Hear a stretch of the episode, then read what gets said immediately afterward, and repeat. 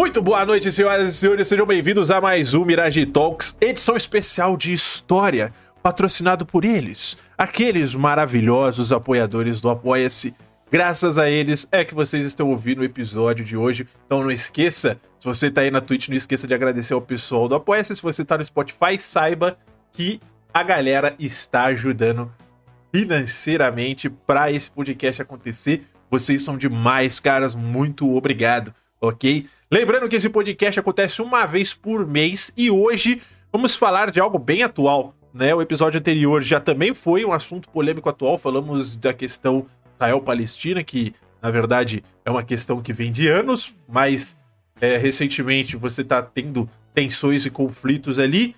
E o primeiro episódio que foi sobre a repressão da ditadura, mas hoje a gente vai falar sobre os protestos que aconteceram recentemente em Cuba. É, aconteceu uma, uma situação bem, bem delicada, bem complexa para a gente conversar, que data aí de alguns anos atrás, tem muita coisa histórica envolvida nisso, e a gente juntou o nosso tipo de história aqui para falar do que tá rolando, entendeu? Do que tá acontecendo. Então eu vou deixar na mão deles aqui para se apresentarem e para poder contar isso daqui, eu só vou guiar a conversa, entendeu? Eu só vou guiar a conversa e fazer pergunta de aluno que esqueceu que aprendeu nas aulas de história alguns anos atrás, tá? Desculpa, é isso que vai acontecer. Então, se você tá ouvindo aí no Spotify, não me xinga se eu fizer alguma pergunta de resposta óbvia. E aqui na Twitch, se você tiver dúvidas, não esqueça de anotar elas, porque se der tempo, lá no finalzinho do podcast a gente abre para perguntas e respostas, tá bom? Então, vambora que eu vou chamar os convidados. Estamos ao vivo, senhoras e senhores, com os convidados aqui já, a câmera deles ainda não tá aparecendo, mas Vamos lá, hoje o assunto é interessante, hoje o assunto é legal e eu quero dar boa noite aos convidados. Então, vamos fazer as apresentações como a gente está acostumado, né? E a primeira de todas aqui, já chamando para conversa, queridíssima Luana. Luana, por favor, se apresenta pro pessoal. E tá preparada para hoje conversar com nós? É, boa noite, gente. Agora estou preparada, né? Porque agora eu tenho um boneco Apesar dele ser bem revoltado, bem revolts, eu acho que o Mirai já ficou com medo, né? Da última, de tanta cobrança, já me fez revoltada ali no, no bonequinho. É, é muito bom estar aqui de novo. Muito obrigado pelo convite, gente. Eu sou a Luana. É, vocês me conhecem já do, do, episódio passado da Palestina. É, a, a Mari fez o, o, o banner lá. Isso. Falou Luana Moto. Eu não sei nem andar de moto, mas tudo bem, me senti privilegiada. é, eu sou eu sou coordenadora da página Revolução Histórica, como vocês conhecem, lá no Instagram, promovendo lives semanais. Então, quem não segue ainda, vai lá me seguir, que eu vou aproveitar aqui para fazer meu merchan, né? Aproveita, é isso aí, mano. Esse espaço é para vocês fazerem merchan mesmo, meu, porque senão eu não estaria convidando, né, mano? Então, Fala Melmo, solta Melmo e vambora. Luana, fique à vontade. Qualquer coisa você avisa a gente. E espero que você goste muito do papo de hoje. Vou até ajeitar aqui a câmera para ficar mais, mais interessante para todo mundo. Né? Seguinte, segundo, mas não menos importante, temos aqui o mestre Luiz, que está ali com a gente já preparadíssimo também para o assunto. Fala lá, Luiz noite, Mirage. Boa noite a todos e todas que estão aí no, no chat, prestigiando a gente. Boa noite a Luana. Luana, feliz pelo seu boneco, tá? Feliz pela sua conquista. Valorize-a, né? Olha, tô tentando é um prazer... fazer meu melhor, viu? É um prazer, é um prazer inenarrável estar aqui na, no, no Mirage mais uma vez, para a gente trocar essa ideia sobre Cuba, né? Falar um pouco aí sobre é, as coisas que estão acontecendo, dar uma contextualizada.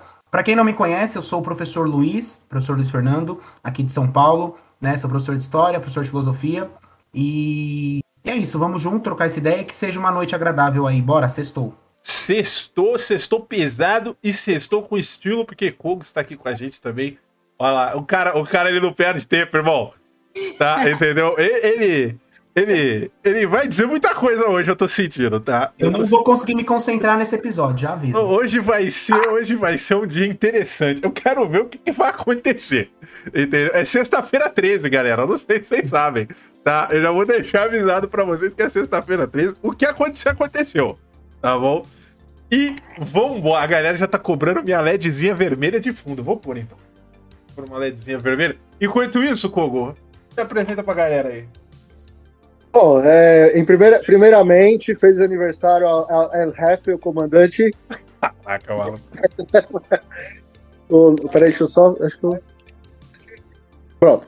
É, Fidel Castro faria aniversário hoje, então é sempre bom falar disso nessa data, né? É, a gente vai falar sobre Cuba aqui e. Bom, eu tô aqui na Twitch também, fazendo minhas lives de Jorginhos aí. Uhum. Fiquem à vontade para seguir e também. Vamos, vamos, vamos fazer esse papo legal aí, que eu sei. Falar de Cuba é sempre bom. Maluco, que coincidência do caramba fazer um podcast bem no dia do aniversário do cara, né, irmão? Exatamente. Caraca, e, assim, maluco, o que, que, é isso, cara? É, não, não foi pensado nisso no dia da escolha, né? What the fuck, mano? Vamos que hoje é dia de balançar, hein? Bora. É, Caralho, maluco, eu tô assustado. Tô falando sério, eu tô realmente muito assustado. Maluco, qual que é a chance? São 365 dias no ano, mano. Eu acerto o aniversário do cara pra falar do tema. Vambora, tá certo. Então é o seguinte, tá? Seguinte, hoje a gente vai conversar um pouquinho do que anda acontecendo recentemente, mas é óbvio que pra gente começar um assunto, a gente tem que dar um contexto do assunto e principalmente explicar um pouco o contexto do assunto, porque não adianta só citar, certo? E se eu tô certo, quem que vai abrir o assunto aqui com a gente hoje? Quem tá preparado para falar já dessa abertura comigo? Eu mesma. Então manda ver. Ó, vou aproveitar, vou aproveitar o gancho da piada ruim do meu amigo Luiz para fazer outra piada ruim, né? Hoje é sexta 13, então a gente vai tocar o terror, né? Nossa. Falando um pouquinho aí pra vocês. Nossa, foi péssima, né? Nossa Não, senhora, é porque eu tô andando muito com o Luiz. Vocês têm que me perdoar, entendeu? Isso, isso, aqui vem do Luiz, sabe? Ele tá aqui do meu lado, aqui, ó. Na, na janelinha aqui do meu lado, acaba me atrapalhando, vendo. né? Eu tô vendo isso. Mas, gente, hoje a gente vai falar um pouquinho sobre Cuba, né? Vamos. Antes da gente falar sobre o que tá acontecendo agora, claro, como o Mirage falou, a gente vai dar aí um contexto, vamos falar um pouco sobre embargo, sobre Revolução Cubana, vamos dar um apanhado histórico aí, né, do que, que, que é Cuba. Perfeito. E antes disso ainda, porque historiador gosta de voltar, gosta de voltar. Antes disso ainda, a gente vai falar um pouquinho sobre América Latina, né? A gente tem que situar do que, que a gente está falando aqui. Uhum. E para isso, né, eu trouxe uns conceitos bem legais aqui pra gente trabalhar. Eu não sei se o meu áudio tá voltando, porque eu tô me ouvindo. Eu tô ouvindo bem baixinho, mas pra mim não tá atrapalhando Vou dar uma bem afastada pouquinho. aqui. Fique à vontade. É, é, sempre esses percalços técnicos que eu acho que é culpa do próprio do Mirage, que ele tá sempre tentando sim. me tombar, entendeu? Mas tudo é, é, bem. Não intencionalmente, mas pode ser que sim. Então vamos lá, gente.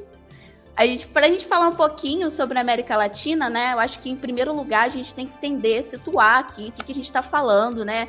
É, que lugar é esse, né? E a América Latina, né, por muito tempo, e ainda hoje, tenho que dizer, é, ela é considerada ainda, né, é, periferia, né? A gente está falando da, da, periferia do capitalismo, né? Eu, eu queria não entrar tanto nesse assunto, né? Porque senão daqui a pouco vão, vão, vão falar que a gente está doutrinando aqui na, na, na Twitch, né? É. Porque vem, já vem o Coco com essa camisa, a gente falar de Cuba, mas vou dar um, um, panorama rápido, né? E aí, por conta disso, eu acredito, na minha visão, né? Que a gente não não está falando ainda de um fim do sistema colonial, né? A gente continua aí dentro de um colonialismo dentro de uma colonialidade. Mas o que, que é isso? O que, que é colonialismo? Né? Porque quando a gente estuda na história, na escola, a gente vê que a modernidade, né, ela vem aqui pra gente com uma série de conquistas de expansão. É, Portugal aqui no Brasil, a Espanha em boa parte aqui da América Latina, a França, que vai conquistar, né? E continuar a influenciar é, esses países aí que estão surgindo na América Latina.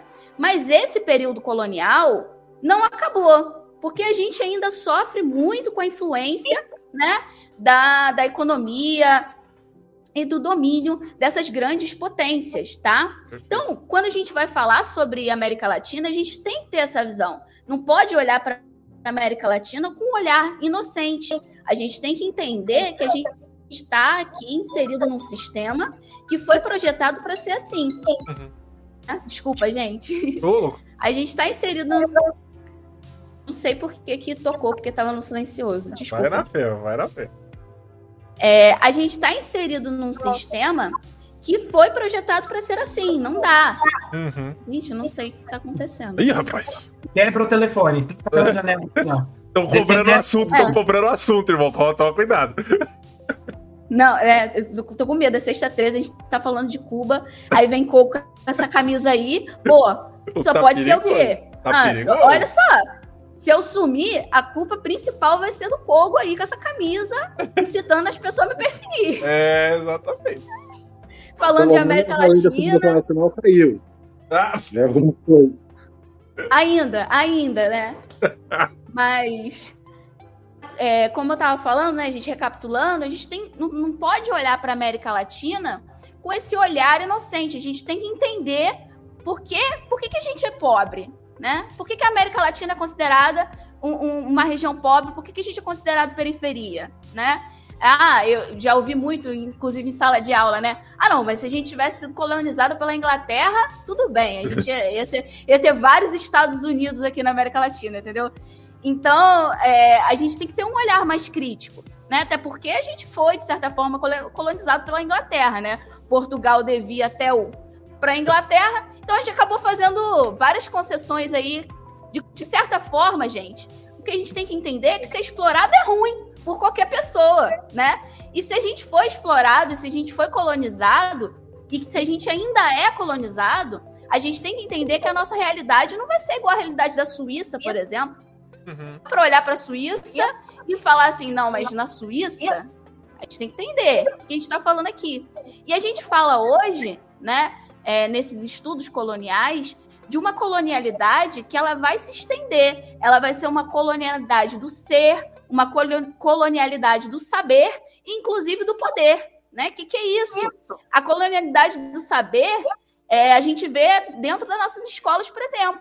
O nosso currículo ele vai ser o quê? O currículo da história ocidental, europeia. Quando a gente vai falar Perfeito. sobre Idade Média, quando a gente vai falar sobre feudalismo, a gente está falando sobre Ocidente, Europa. A gente não está olhando para a gente para a própria América Latina. Nós, brasileiros, estamos de olhos fechados para os nossos irmãos da América Latina e visando lá, ó, a Europa, né? Isso é muito comum.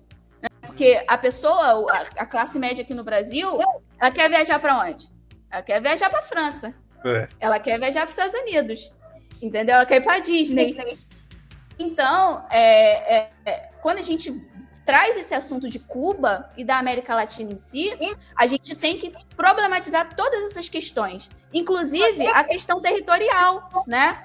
É, o território vai ser de extrema importância para a dominação capitalista, para a dominação colonial. Então, se a gente é explorado, se nossos recursos naturais são explorados, isso aí vai influir nessa dinâmica. Uhum. Então, acho que para a gente é, encerrar esse primeiro momento de, de pensar, né? São várias questões. Estou aqui para incitar questões, para incitar revolta. Estou aqui só para dar esclarecimento, não.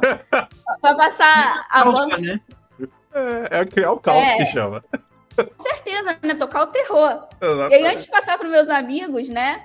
É, eu queria que vocês ficassem com isso na cabeça. Antes deles começarem a falar da história propriamente de Cuba, que vocês pensem um pouquinho, né? Sobre é, essa questão da modernidade e desse sistema colonial. Será que esse sistema colonial teve fim? Ah. Será que esse início da modernidade, esse, esse crescimento das grandes potências, dos grandes estados modernos, eles foram, é, eles aconteceram porque esses, esses países, esses estados eram foda ou porque eles é, subiram em cima das nossas costas, né?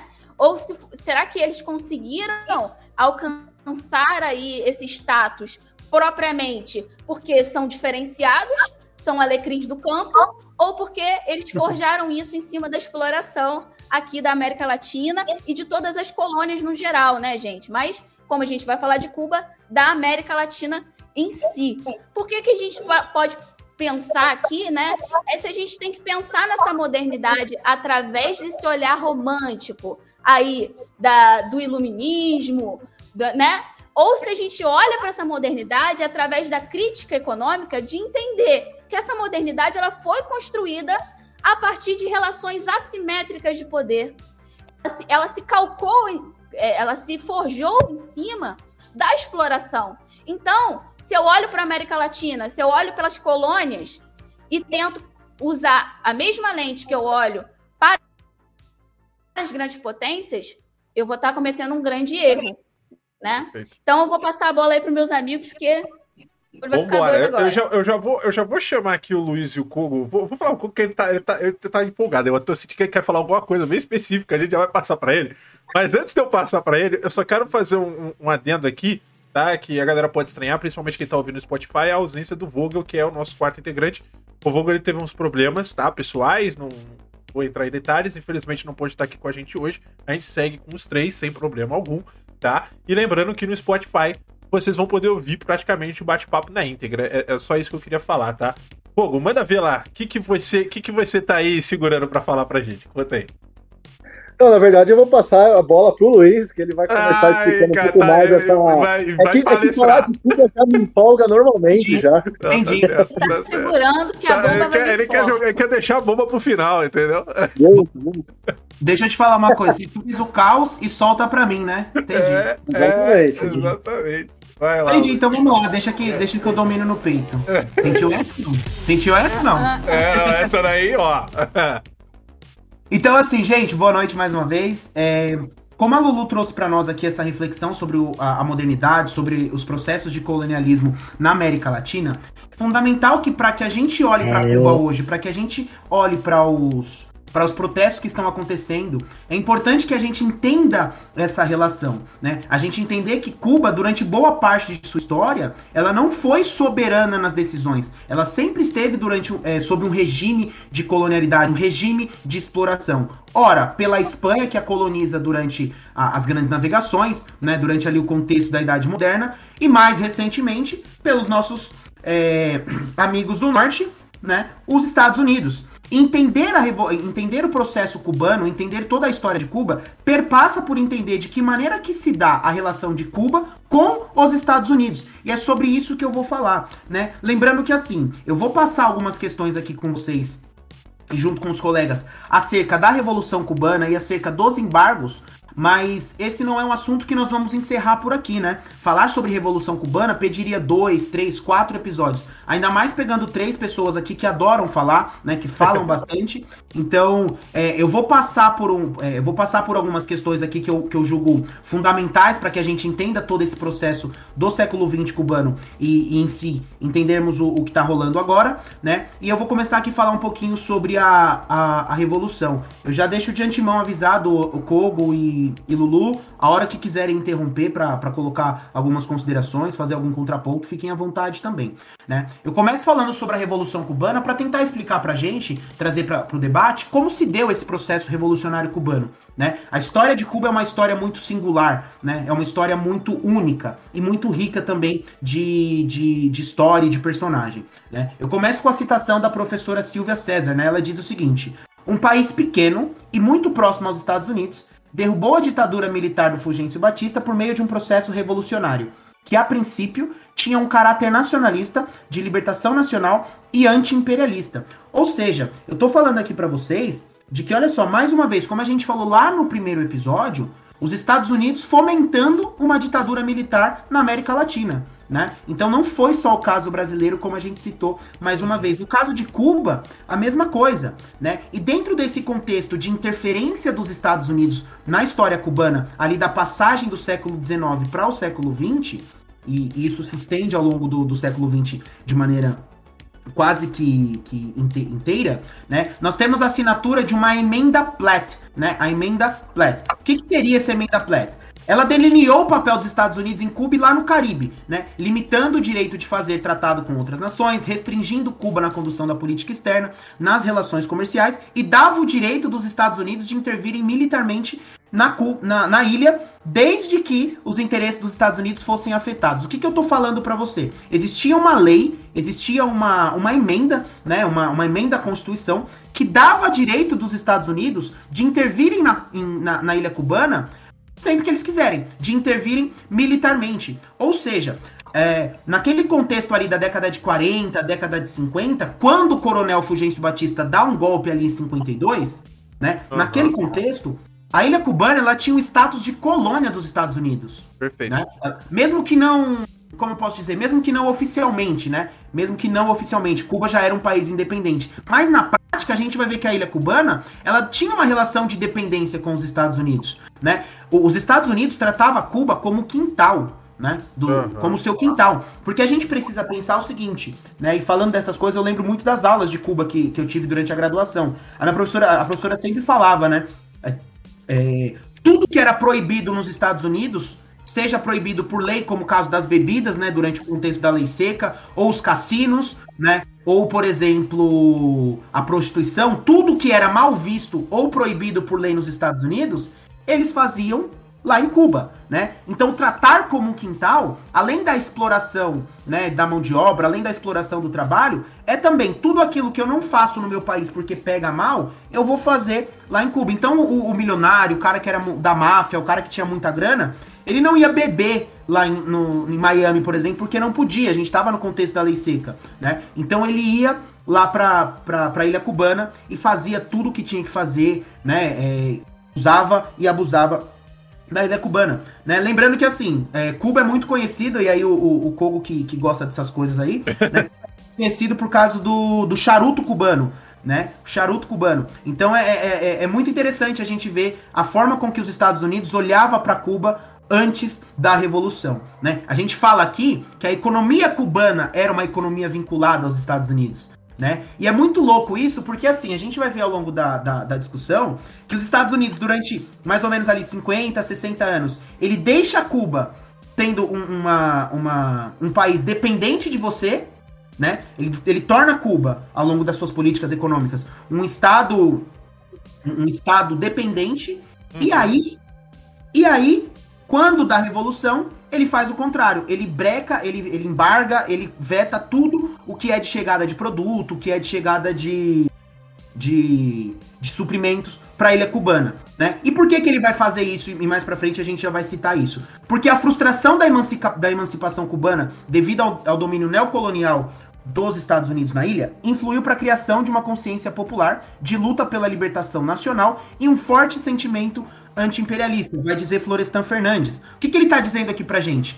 A, a processo de emancipação da ilha cubana durante a Revolução faz com que os Estados Unidos olhem para o seu antigo quintal e veja que está surgindo uma revolução nacional, uma revolução nacionalista de caráter nacional e com sentimento anti-imperialista. Eles mais ou menos estão querendo dizer: aqui na minha casa, a partir de agora, mando eu. Você, Estados Unidos, não tem mais poder sobre aqui sobre, sobre é, a nossa política, sobre a nossa economia e, mais importante, sobre a nossa vida, né? E aí, lá no dia 26 de julho de 53, data do, do, do centenário do, do José Martí, o José Martí, só para a título de curiosidade, uhum. ele foi um, ele foi um, um líder do processo de independência da ilha cubana, né? Ele era um, a história dele é muito legal. Ele era um jornalista, né? E ele escrevia muitos textos políticos contra a, a, a, dominação espanhola, ele ia na casa das pessoas, conversar com as pessoas sobre o que estava acontecendo, ele participou ativamente também da luta.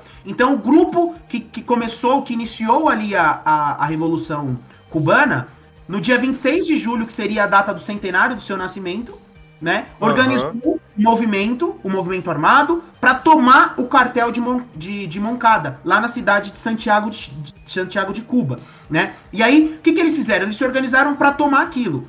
Por quê? Eles não aceitavam mais a ditadura cubana, a ditadura do Fulgêncio, apoiada e influenciada pelos Estados Unidos. Então é uma galera ali com caráter nacional, né? E uma galera muito ampla, né? A gente vai ver que muita gente é, se, se. Como eu posso dizer? aderiu à luta, né? Muita uhum. gente juntou a essa luta, né? Não só os, os, os, comunistas revolucionários, mas muita gente também de alguns setores até da, da de uma burguesia ali, uma espécie de burguesia, a gente pode dizer assim, né? De dar uma classe média, vamos dizer assim, Perfeito. né?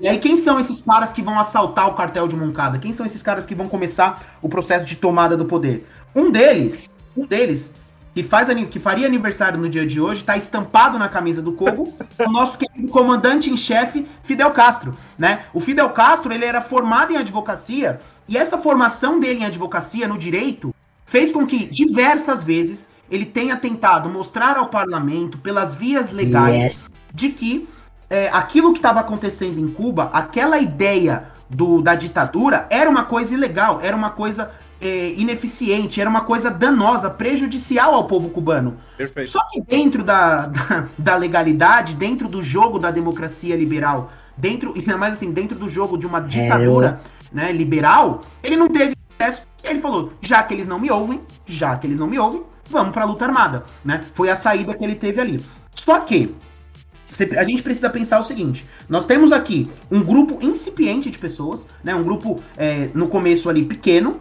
né? Uhum. Um grupo que não é, que não é muito muito, muito alto, né? Não é muito, muito grande. Expressivo, né? E a gente está falando de, dos Estados Unidos, né? Do exército dos Estados Unidos apoiando ali a ditadura. É claro, né? Fracassou naquele primeiro momento. E eles todos foram condenados à prisão, alguns foram presos, outros foram torturados, né? O Che, o, o che foi. É, o Che não, o Fidel ele foi preso ali também. Só que aí fizeram uma campanha de anistia, eles conseguiram se anistiar e foram exilados para o México. E aí que eles conhecem o Che Guevara, né? O Che Guevara, que era um médico argentino que tinha é, saído da Argentina, começou a ver a América Latina na sua motocicleta, né? Começou a, a perceber e a, e a conhecer as experiências da América Latina, foi até a Guatemala e presenciou um golpe também. E aí ele volta revoltado, vai, vai pro México já revoltado, querendo lutar pela libertação da, da América Latina. E aí eu vou eu coloco uma frase aqui que o Fidel Castro, um homem articulado, mais uma vez reitero que ele está na camisa do Anderson Kogo. Kogo se, você,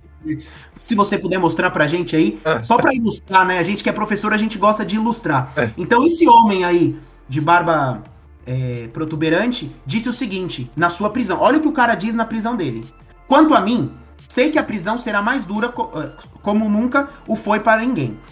Cheia de ameaças, de uma ruim e covarde, e covarde crueldade. Mas não a temo, como não a temo a fúria miserável do tirano que tirou a vida de 70 dos meus irmãos.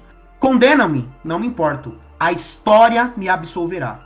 E que de fato absolveu, apesar das tentativas. E aí o que, que acontece? Eles vão para o México, se organizam lá e voltam para Sierra Maestra, voltam para Cuba e começam aquela guerra de guerrilha, né? Que vai ser a tática utilizada pela pela pela Revolução Cubana, com o apoio dos camponeses, né? E aí, gente, aí isso que é muito importante. No livro do Che, é, Luta de Guerrilha, Guerra de Guerrilha, na, né, na tradução, ele vai dizer o seguinte: os camponeses foram fundamentais. A classe trabalhadora do campo na, em Cuba foi fundamental para o processo revolucionário. E isso é importante de citar aqui, porque uma revolução ela só consegue se manter se ela tiver o apoio, se ela tiver a sustentação do povo. E foi o que aconteceu na Revolução Cubana, né? Porque a gente precisa pensar, gente, por que que um país pequenininho, uma ilha pequenininha consegue é, peitar os Estados Unidos? Porque teve apoio popular, né? Teve o apoio popular. E aí, em 1958, eles tomam a cidade a cidade de te chama a cidade de? Santa Clara.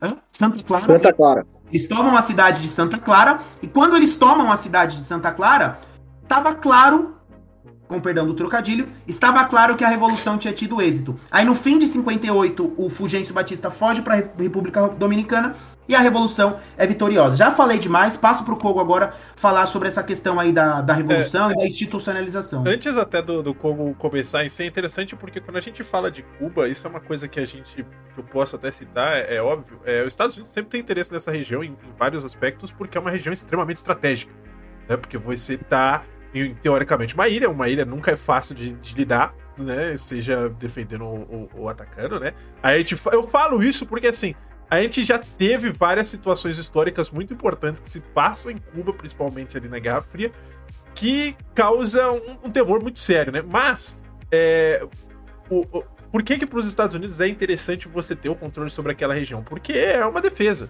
né? Quando a gente para para pensar.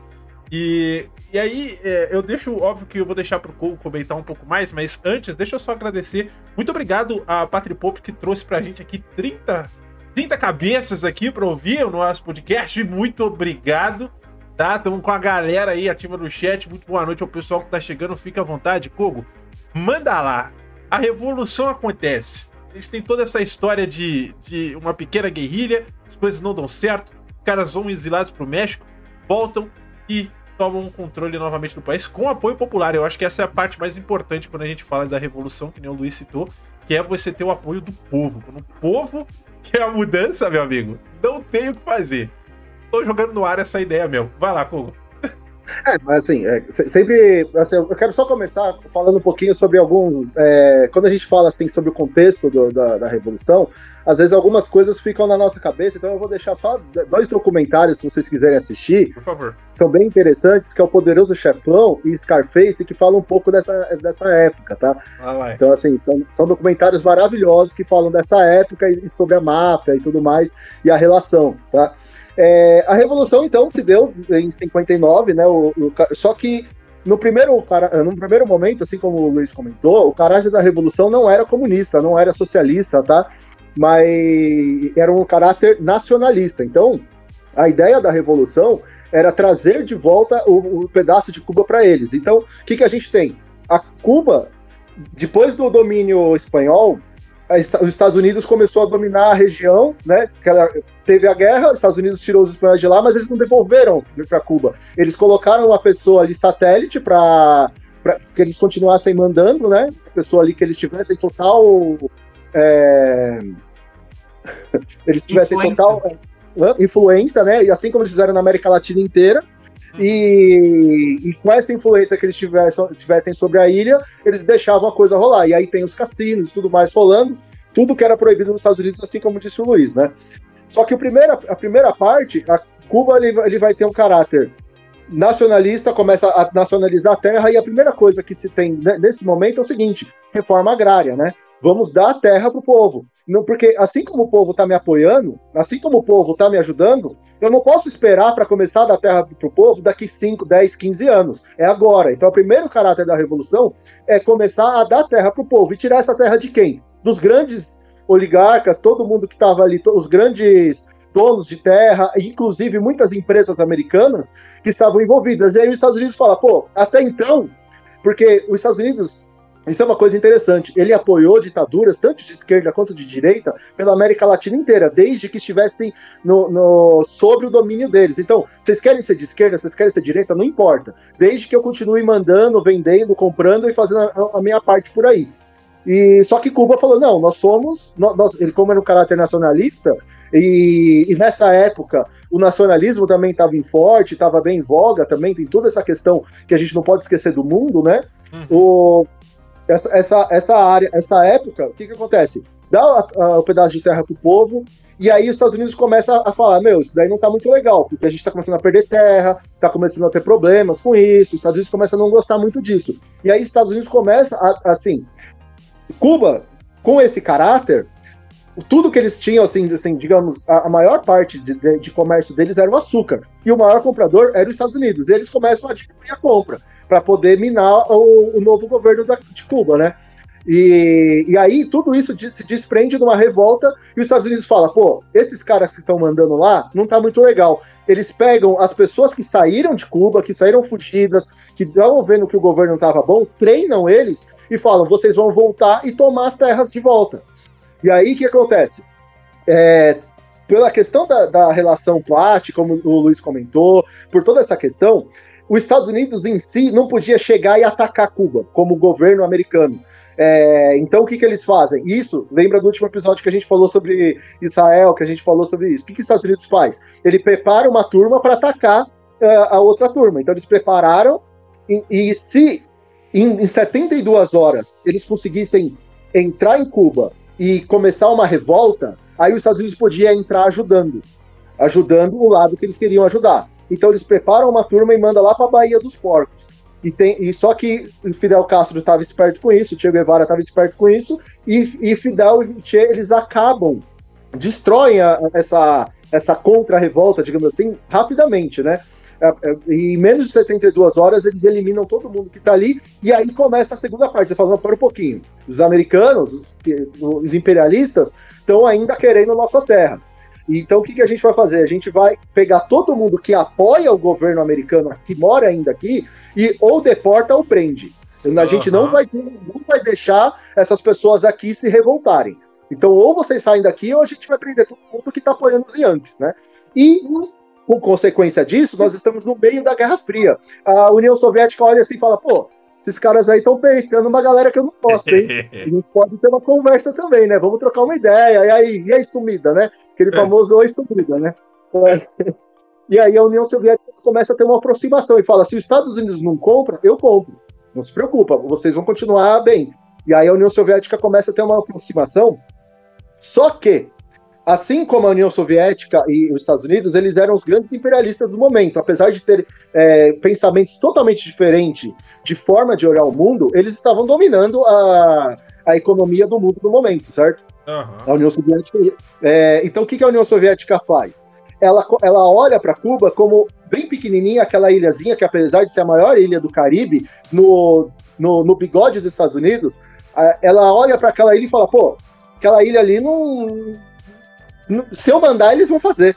E aí eles entram num acordo, que aí é uma, é já em 61, né? Esses três, quatro primeiros anos da Revolução, eles são fulcrais para para uh, o andamento de tudo, porque eles, a Cuba vai se mostrar como um país, é, digamos assim, de pulso firme, que eu falo, não, aqui é país mesmo, não, uhum. não, não, é nem do, da União Soviética, nem dos Estados Unidos.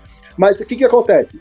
Tem uma questão que é a famosa crise dos mísseis, que, que a União Soviética ela chega assim para Cuba e fala, ó, tem uns mísseis aqui, vocês não têm interesse tem uns mísseis nucleares aí. Pau, né, mano? Vocês não têm interesse? Coloca os mísseis nucleares aí, não, não dá nada não, ninguém vai ligar, né? E, só que o Fidel Castro fala, beleza, pode trazer e a gente vai avisar para todo mundo que aqui agora tem míssil nuclear. Aí ele fala, não, não, não, pera um pouquinho. Não é assim, não é para todo mundo saber.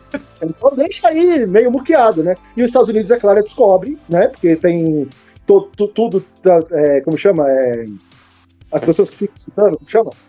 Espião. Espião, ouvintes, é, pessoas né, infiltradas tem espião, tem espião em tudo quanto é lugar na região. Eles, é claro, ficam, descobrem, e aí tem toda aquela tensão que todo mundo fala: o mundo pode acabar a qualquer momento se tiver uma guerra nuclear, né?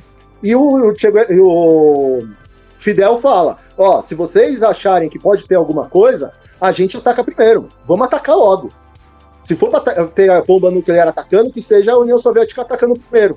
E, e aí tem toda essa tensão a União Soviética passa por cima de Cuba e vai fazer um acordo direto com os Estados Unidos, falando: não, vamos fazer o seguinte: a gente tira as bombas nucleares de lá, vocês tiram as bombas nucleares daqui da Crimeia, aqui, aqui do lado aqui da gente também. A gente tira essas bombas nucleares e com isso também vocês garantem que não vão atacar Cuba. Fechou? Fechou. Aí eles falam pro, pro Fidel, ó, oh, então, a gente resolveu, só que é o seguinte, eles vão vir aí para dar uma olhada se a gente tirou as bombas mesmo. Aí o Fidel fala, não, senhor, aqui. Aqui americano não se cria, não. Não vai pisar aqui, não.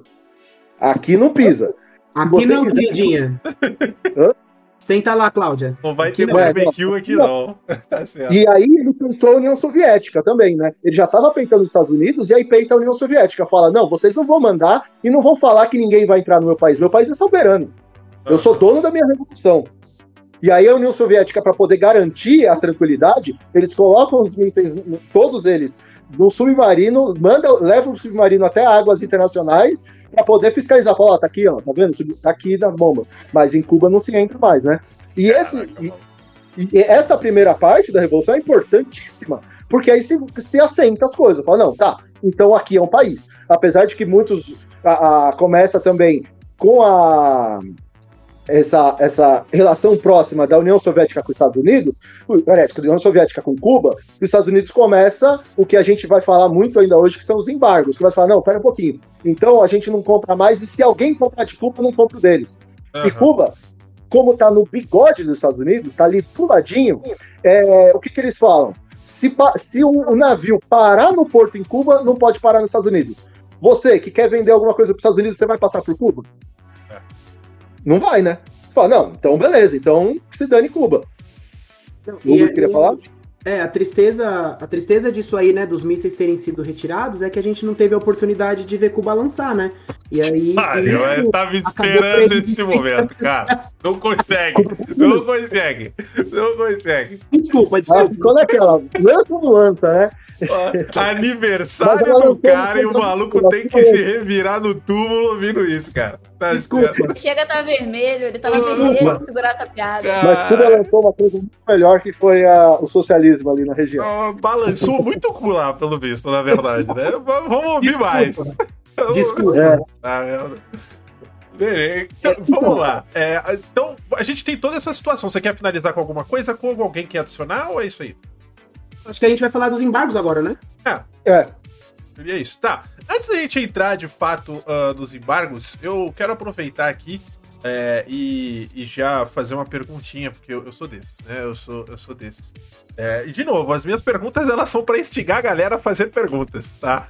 Uh, quando a gente fala dessa disputa, uh, vocês falaram dos mísseis nucleares, por exemplo, é, da, da, dos Estados Unidos lá na região da Crimeia e a vinda da URSS é, para Cuba para tentar você fazer um contraponto, né? É questão de estratégia. Quando a gente fala disso, não vamos entrar em detalhes mesmo porque o nosso foco hoje é falar sobre os protestos recentes. Né? A gente só tá dando um contexto. É, mas o, eu, eu, eu, eu sei que assim é um momento de tensão muito grande e nesse quesito principal, falando agora de, de mais de política mesmo, é, por que que vocês. O Congo até falou, pô, eles não querem americanos aqui, não quer russo, esse país é nosso e tal. É, por ser um país tão pequeno hoje, né? Cuba, nem vocês falaram, é o bigode dos Estados Unidos, é, é um pedacinho. É, vocês não acham que é uma atitude bem, bem é, é, forte no sentido, vocês acham que eles teriam como segurar caso houvesse uma oposição armada mesmo? Se Estados Unidos forçasse entrar. É isso que eu quero dizer. Ou a própria Rússia falasse, não, foda-se, quero pegar isso daqui. O que, que você acha? Por então, que, você acha que isso não aconteceu? Então, mas aí o que acontece é o seguinte: no contexto da Guerra Fria, assim, a gente vai deixar isso para falar no episódio mais sobre Guerra Fria, claro, certo? Sim, sim. Mas no contexto de Guerra Fria, o que acontece? Os Estados Unidos e a União Soviética não podia, digamos assim, atacar ninguém, uhum. porque eles estavam nessa tensão entre, entre os dois lados. Então, se a União Soviética atacasse Cuba, mesmo que, né, mesmo que os Estados Unidos sendo contra o governo atual de Cuba no momento, é, se, se, a União Soviética ataca, a América tem um acordo que se qualquer país for atacado da América, todos os outros países têm, têm o direito de se defender desse país. Então, a, a União Soviética atacando Cuba, os Estados Unidos interveria e aí teríamos uma guerra mundial. Certo. O mesma coisa o contrário. Se os Estados Unidos atacasse Cuba, a União Soviética como aliado, teríamos uma guerra mundial. Então ficou sempre nessa tensão. Se qualquer um que atacasse, teríamos uma guerra mundial. E Fidel Castro sabia muito bem disso. Aproveitou, tá certo. Tá certo. E além disso. Todo mundo com o cu na mão, ele se aproveitou. é... Não, e além disso. Por exemplo, você vê os Estados Unidos, ele, ele ajudou, isso provado pela CIA, as ditaduras de todas as Américas. Mas eles não pegaram um aviãozinho e foram até lá. Uhum. Eles fizeram sempre de outras formas. Por isso que Fidel Castro falou: não, aqui americano não se cria. O que acontece? O cara que é a favor do, do Yankee, ele já foi preso logo, porque se ele poderia tentar fazer uma contra-revolução como aconteceu nos outros países na América Latina. Perfeito. Diga lá, Luiz. Não, e essa questão assim que, que você coloca, né, Mirage? Uhum. É, Cuba tá dizendo o seguinte: não vai, vocês não vão mandar aqui. A Cuba uhum. não tá dizendo, eu não quero olhar na cara de vocês, é, não tá dizendo que vai bloquear no WhatsApp, tá dizendo nada disso. É Ela só falou o seguinte: vocês não mandam aqui. É isso. Vocês querem apoiar, vocês querem fazer negociação? Ok. Porque é, é uma coisa que eu tava conversando com o Cole durante a semana, que o, o a galera que, dos, dos, capitalistas acham que o comércio começou com o capitalismo, né? Uhum. E eles esquecem de lembrar que comércio e relação marítima começam muito antes, né? Já tem uma história pregressa disso aí. Se eu não me engano, os caras lá na, nos fenícios, nos egípcios faziam comércio.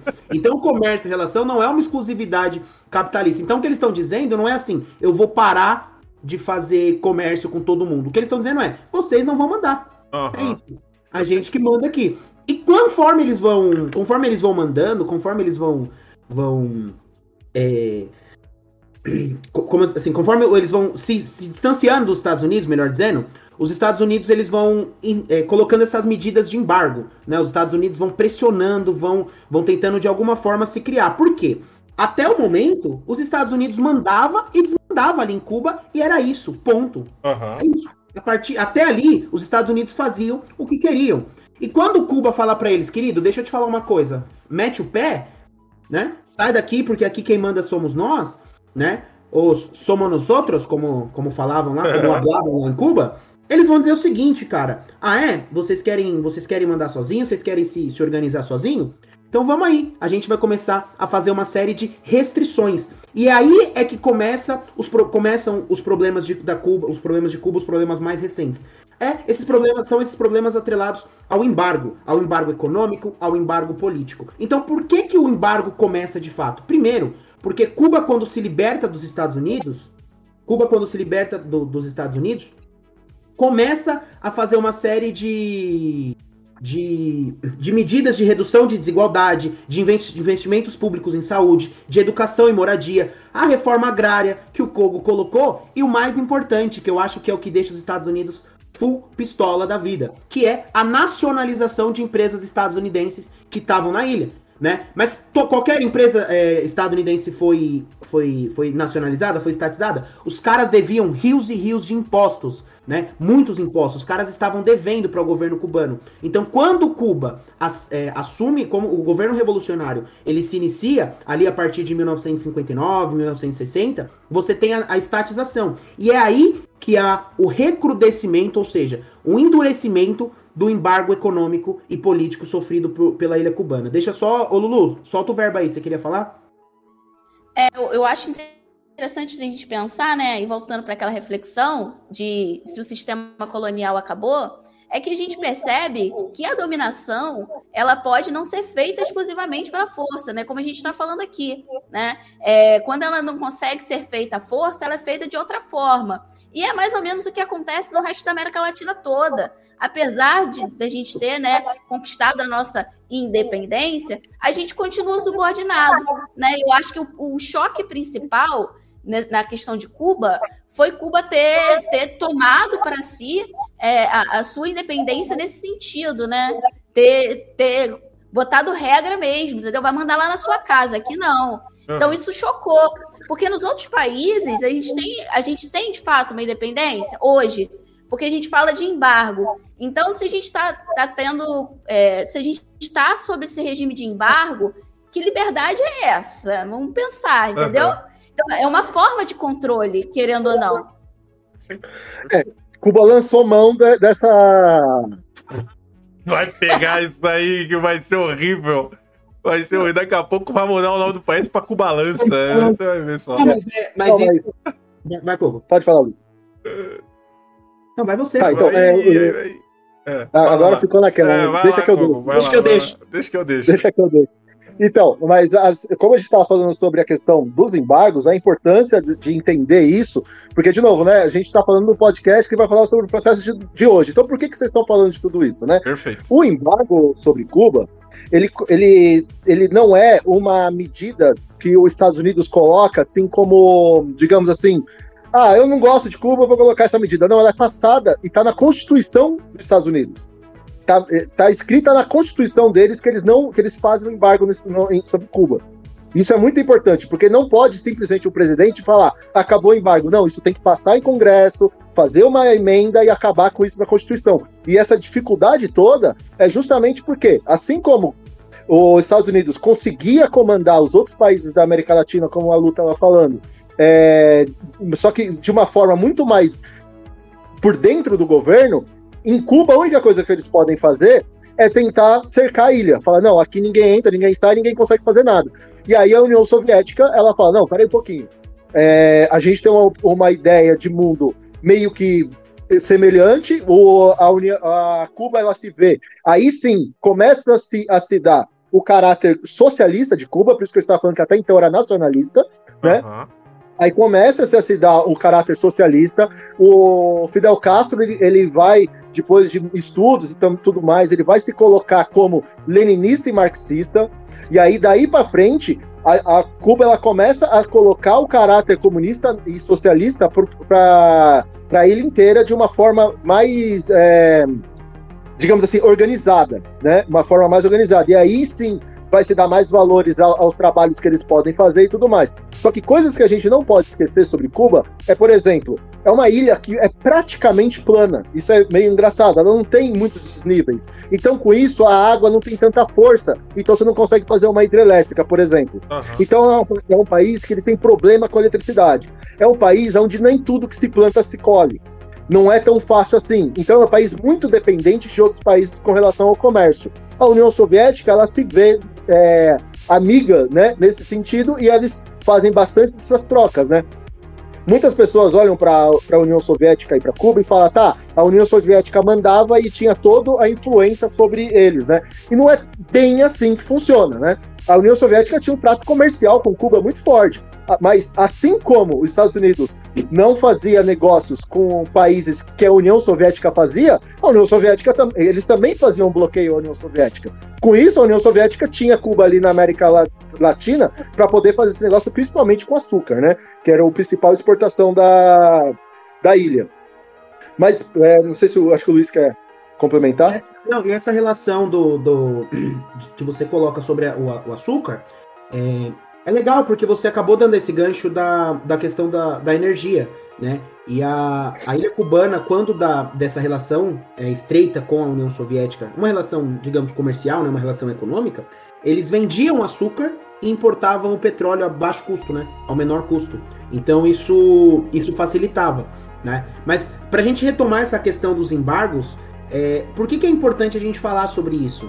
Porque os embargos eles foram a resposta do governo americano do governo dos Estados Unidos para a, a Revolução Cubana, né? Então ele falou assim: beleza, você saiu, você, você, quer ser revolucionário, você vai ser revolucionário, mas a partir de agora vocês vão sofrer. E aí o que, que é um embargo, então, afinal de contas? Na minha interpretação, o embargo é uma tentativa de pressionar a população por meio da fome e da escassez a se revoltar contra o governo. Olha que louco. Isso não sou eu que estou dizendo. Isso quem disse foi o Lester Mallory, que foi um, um ministro da, do, da, dos Estados Unidos à época da Revolução Cubana. Abre aspas para o que ele disse. Há que se empregar rapidamente todos os meios possíveis para debilitar a vida econômica e conseguir maiores avanços na privação de Cuba, de dinheiro e fornecimento, para reduzir os salários reais, provocar a fome, o desespero e a derrocada do governo. Ou seja, as medidas do embargo tinham o objetivo de fazer o governo cair. Então eles vão pressionando as pessoas por meio da fome, você cerca o. Você faz o cerco né? Você faz o, o, o, você cerca o perímetro uhum. e você impede que os suprimentos cheguem lá. Você impede, por exemplo, que energia possa chegar, que suprimentos de remédio, como no caso da pandemia, hoje, hoje né, no, contexto mais atual, a gente vai voltar a falar sobre isso. Mas é isso, né? O que, que é um embargo? Eu poderia trazer a definição técnica aqui, é o corte das relações diplomáticas entre duas nações, por algum motivo e tudo mais. Mas não, é uma tentativa de você pressionar por meio da fome e criar revoltas. Não sei se vocês sabem, mas vou dar uma dica para vocês. Os Estados Unidos são mestres em fazer isso. Né? Os Estados Unidos são é, mestres em fazer isso de provocar dissidência nos governos que vão contra a, a as suas, as suas ideias, que vão, que, que, vão contra os seus interesses, eles provocam a dissidência, uhum. né? Como o Kogo colocou da Baía dos Porcos, né? Os caras treinavam militarmente os, os dissidentes do, do, da Revolução Cubana para poder voltar lá. Né? Então é isso que é um embargo, é você tentar provocar fome e o, des o desespero nas pessoas. E quais foram as medidas iniciais? A primeira delas, a primeira delas foi o acolhimento em, em Miami dos latifundiários e bilionários expropriados. E aí que vem o, o negócio engraçado. Kobo, está preparado para dar risada? Lulu ah. também? Vamos lá. Tá, vamos Olha só. Vamos lá, vamos lá. Quando o, o, o, o governo ali de Miami diz para os cubanos, ó, podem vir para cá. Vocês que foram expropriados, venham para cá. Vocês que são é, especialistas, trabalhadores especialistas, venham para cá. Aqui vocês vão ter uma série de vantagens. Né? Nós vamos te dar casa, nós vamos te dar emprego, nós vamos te dar é, possibilidade de carreira. Então vocês que, que foram, que são contrários à, à Revolução Cubana aí, porque vocês são ricos e bilionários e agora vocês não vão ser mais ricos e bilionários, venham para Miami. Vocês cubanos, venham para cá. E aí, e aí, meu, meus caros e minhas caras, o governo americano vai dizer o seguinte: eu te dou tudo isso desde que você tope ser a minha marionete aqui. Desde que você vá para os programas de TV, por exemplo, e fale mal do governo cubano. Então hoje a gente tem ali no, no estado da Flórida, ali em Miami, essa uma, uma série de, de cubanos, inclusive o, o senador lá do, do, da, na Flórida, ele é um, um, um cubano, né? E ele diz o seguinte: ele diz o seguinte: venham, cubanos bilionários, uhum. vocês vão ter condições aqui desde que vocês vão até o governo e falem mal do governo. É isso. Essa é a negociação. É semelhante com o que os Estados Unidos também fizeram com os nazistas pós-nazismo. Né? Eles chamam os nazistas e incorporam os nazistas ali para o, pra o seu governo. Kogo, o que, que foi, meu Ah, não, mas tem, um, tem uma diferença, né? Porque pros nazistas eles não falam para falar do nazismo muito, não. Ah. Não sei porquê. Não, eles acoitam. É. Não, pode vir para cá, entendeu? A gente é contra o nazismo, a gente é contra o fascismo, mas vocês podem vir, mas vocês vão ser acolhidos, principalmente se vocês forem é, engenheiro. A, a, a, a contrapartida a contrapartida sobre os nazistas não é fale mal do nazismo, é fale que não foi a União Soviética que bateu em vocês, foram a gente. É. Essa é a contrapartida. Essa é a contrapartida, tá certo. É. Vocês querem é, é, complementar? É, é, engraçado que, assim, tipo, é, sempre aparece esses casos, e isso é uma coisa que você vê até hoje em dia, né? Tipo, sabe aquela norte-coreana que saiu fugida da, da Coreia do Norte e hoje mora numa, numa mansão na Coreia do Sul falando mal da Coreia do Norte? Por quê? Estranho, né? Ela ficou rica pra caramba, né? Ela tinha tanta força pra ficar rica na Coreia do Sul, né? Aham, uhum. perfeito, perfeito. Por que será? Não, Vai falar mal, né? Exatamente. É, isso é uma coisa que infelizmente acontece ainda, e, e mas são as questões do, que também são relacionadas, como a gente está falando, do embargo. Uhum. O embargo é uma coisa que, assim, a gente não pode tirar de vista, e a gente vai entrar também em outras, é, outras questões de Cuba, mas a gente nunca pode tirar em vista o quanto o embargo é, é, é fulcral, de novo essa palavra que eu gosto dela, que o Luiz também gosta, é, para. para é. para tudo o que acontece. Então, por exemplo, imagina um país, imagina o Brasil passar 60, 70 anos sem poder comprar e vender de ninguém. É. Você acha que esse país conseguiria se manter? Lembra da greve dos caminhoneiros? Uma... É. Oi? Quando é. os caminhoneiros pararam? Aqui não aguenta um dia, mano. Aqui não aguenta um dia. Imagina você ficar sem. Imagina o porto fechado. É. Ah, mas você fala, tá, mas a, a economia é toda voltada para isso. Sim, a economia de Cuba é 70% da comida é importada. Não é 2%, é 70% eles precisam de importação de comida. Então o que, que você faz? Você esmaga eles o máximo possível yeah. e aí você olha para eles e fala, tá vendo? O socialismo não funciona. Eles não conseguem comprar comida, eles não conseguem vender nada, eles não, não entra dinheiro, não entra um, um barquinho que seja para poder é, comprar alguma coisa em Cuba e falar, tá vendo? o socialismo não funciona. Perfeito. Perfeito. Mas isso acho que a gente vai falar mais quando a gente for falar, e acho que é melhor deixar para o último bloco, para o próximo bloco, próximo bloco, sobre as questões mesmo do, do, do hoje em dia, né? É, a, gente a gente ainda tem algumas. É, Não, a gente ainda tem algumas coisas para acrescentar antes. Perfeito. É, eu acho que assim, falta a gente. É, a gente vai, vai encaminhar já no próximo bloco a questão dos anos 90, o governo Obama e, e o que vai dar direto. E o Trump que vai dar direto no, no que tá rolando agora. Perfeito. Só uma coisa antes da Lulu concluir: é o seguinte, pessoal, o pessoal que tá ouvindo, o Mirage também, é. A gente vem falando dos embargos, porque assim, nem é óbvio, gente, que não é tudo culpa do embargo, né? Não é que, claro. que, que, Cuba é uma coitadinha, uma tadinha, um... não, não é isso que a gente vem dizer aqui. Tanto que a gente está falando de Cuba como soberana no seu processo revolucionário, né? Uhum. Cuba como protagonista da sua história. Mas a gente está dizendo aqui que é, os embargos eles são parte fundamental, ou como o Kogo diria, parte fulcral desse processo cubano, né? E dessa, e dessa, e dessa história recente da, da ilha do Caribe. Então a gente, a gente vem batendo nessa tecla do embargo, não porque ele seja o único e exclusivo, e se acabar o embargo resolvem-se todos os problemas de Cuba. Não é isso que a gente está querendo dizer, né? Mas é importante que a gente entenda a história cubana passa e perpassa pelos embargos cubanos, pelos embargos dos estadunidenses. Na década de 70 e 80, uma parada é, que foi progredindo. Nos anos 90, você tem o um endurecimento, e aí você ferra tudo, que é o que a gente vai falar na próxima. O Obama, ele tenta fazer uma abertura, uma outra coisa ali. Vem o Trump, vem o Trump da, da o Trump Tupiniquim, e, e, faz isso que a gente tá, tem, tem falado agora. Então, assim, é importante a gente situar, né, que, que o embargo não é o único problema, mas ele é boa parte deles. Fala, Lulu. Manda lá, Lu.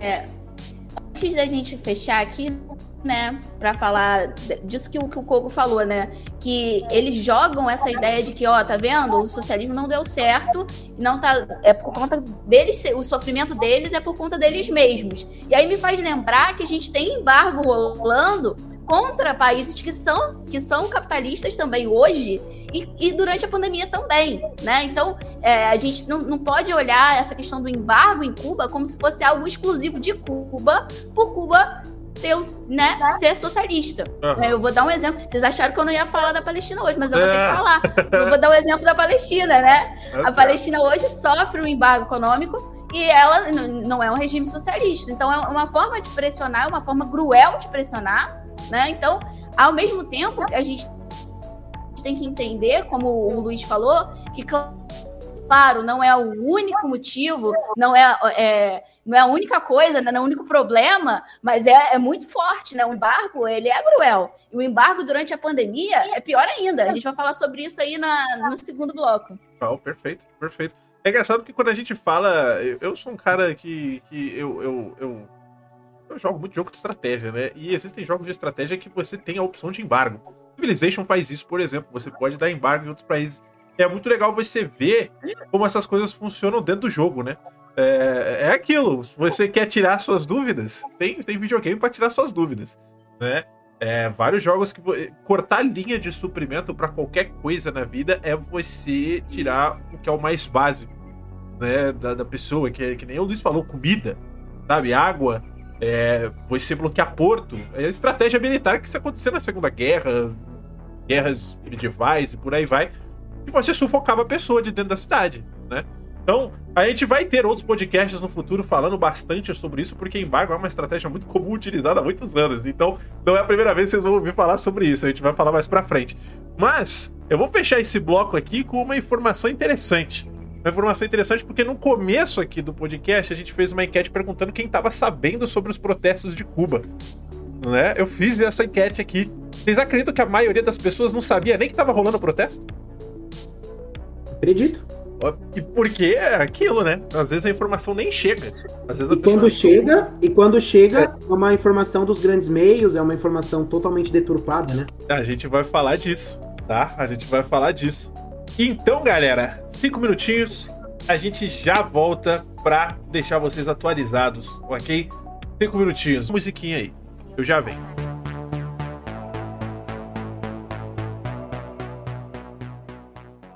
E voltamos.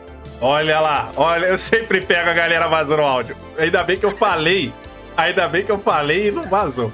Ainda bem. Tinha que ser Luiz, né? Ainda Tinha que ser bem. Luiz. Não, fala não, nada, eu achei. Não vazou, não. não vazou, não. Não virou, não. Não virou, não. Não virou, não. Não virou, não. Não dá pra fazer. Assim, não estavam te vendo, então não dá pra fazer leitura labial também. Essa é a sorte, entendeu? Porque tá a galera aí que é assídua, né? Você sabe. O pessoal aí que. É, não, mas tá tudo bem. Voltamos pro segundo bloco. Né? Voltamos pro segundo bloco. Vamos bater esse papo mais um pouquinho. A gente tem aí mais uma horinha para tentar destrinchar tudo. Eu quero, quero voltar pro segundo bloco aqui, né? Foi se a gente tinha comentado, vou puxar essa parada aí do, dos protestos, vocês sigam, né? Da forma que vocês desejaram. É, mas eu quero só voltar falando justamente que muita gente não sabia. É, pelo, pela enquete que a gente fez aqui, não, não tava sabendo que os protestos estavam acontecendo em Cuba. Eu soube, eu vou ser honesto aqui, tá? Vou ser honesto e leigo ao mesmo tempo. É, eu soube pelo Twitter. Né? Eu soube pelo Twitter. O Twitter tava nos Trending Topics, mas ler, ler mesmo sobre o assunto eu acabei não lendo. Né? Eu vou ser honesto, essa parte eu não, eu não fui atrás para saber mais na época.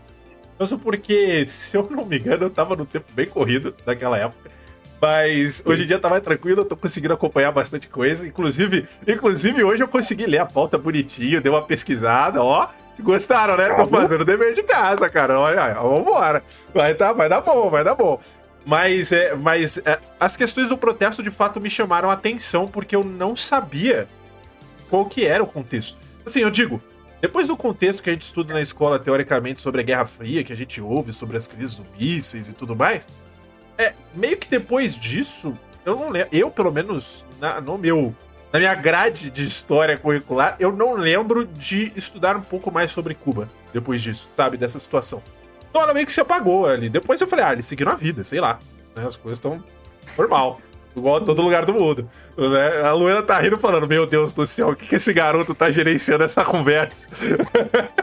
não, mas agora falando sério, sim, eu realmente não sabia desse, desse pós-contexto, vamos dizer, anos 90 pra frente, assim, né? É, é, e é curioso porque é, quando a gente fala de, principalmente sobre, sobre temas polêmicos aqui, que aparentemente a única coisa que a gente aborda é tema polêmico, a gente não consegue pegar alguma coisa leve pra falar, é incrível.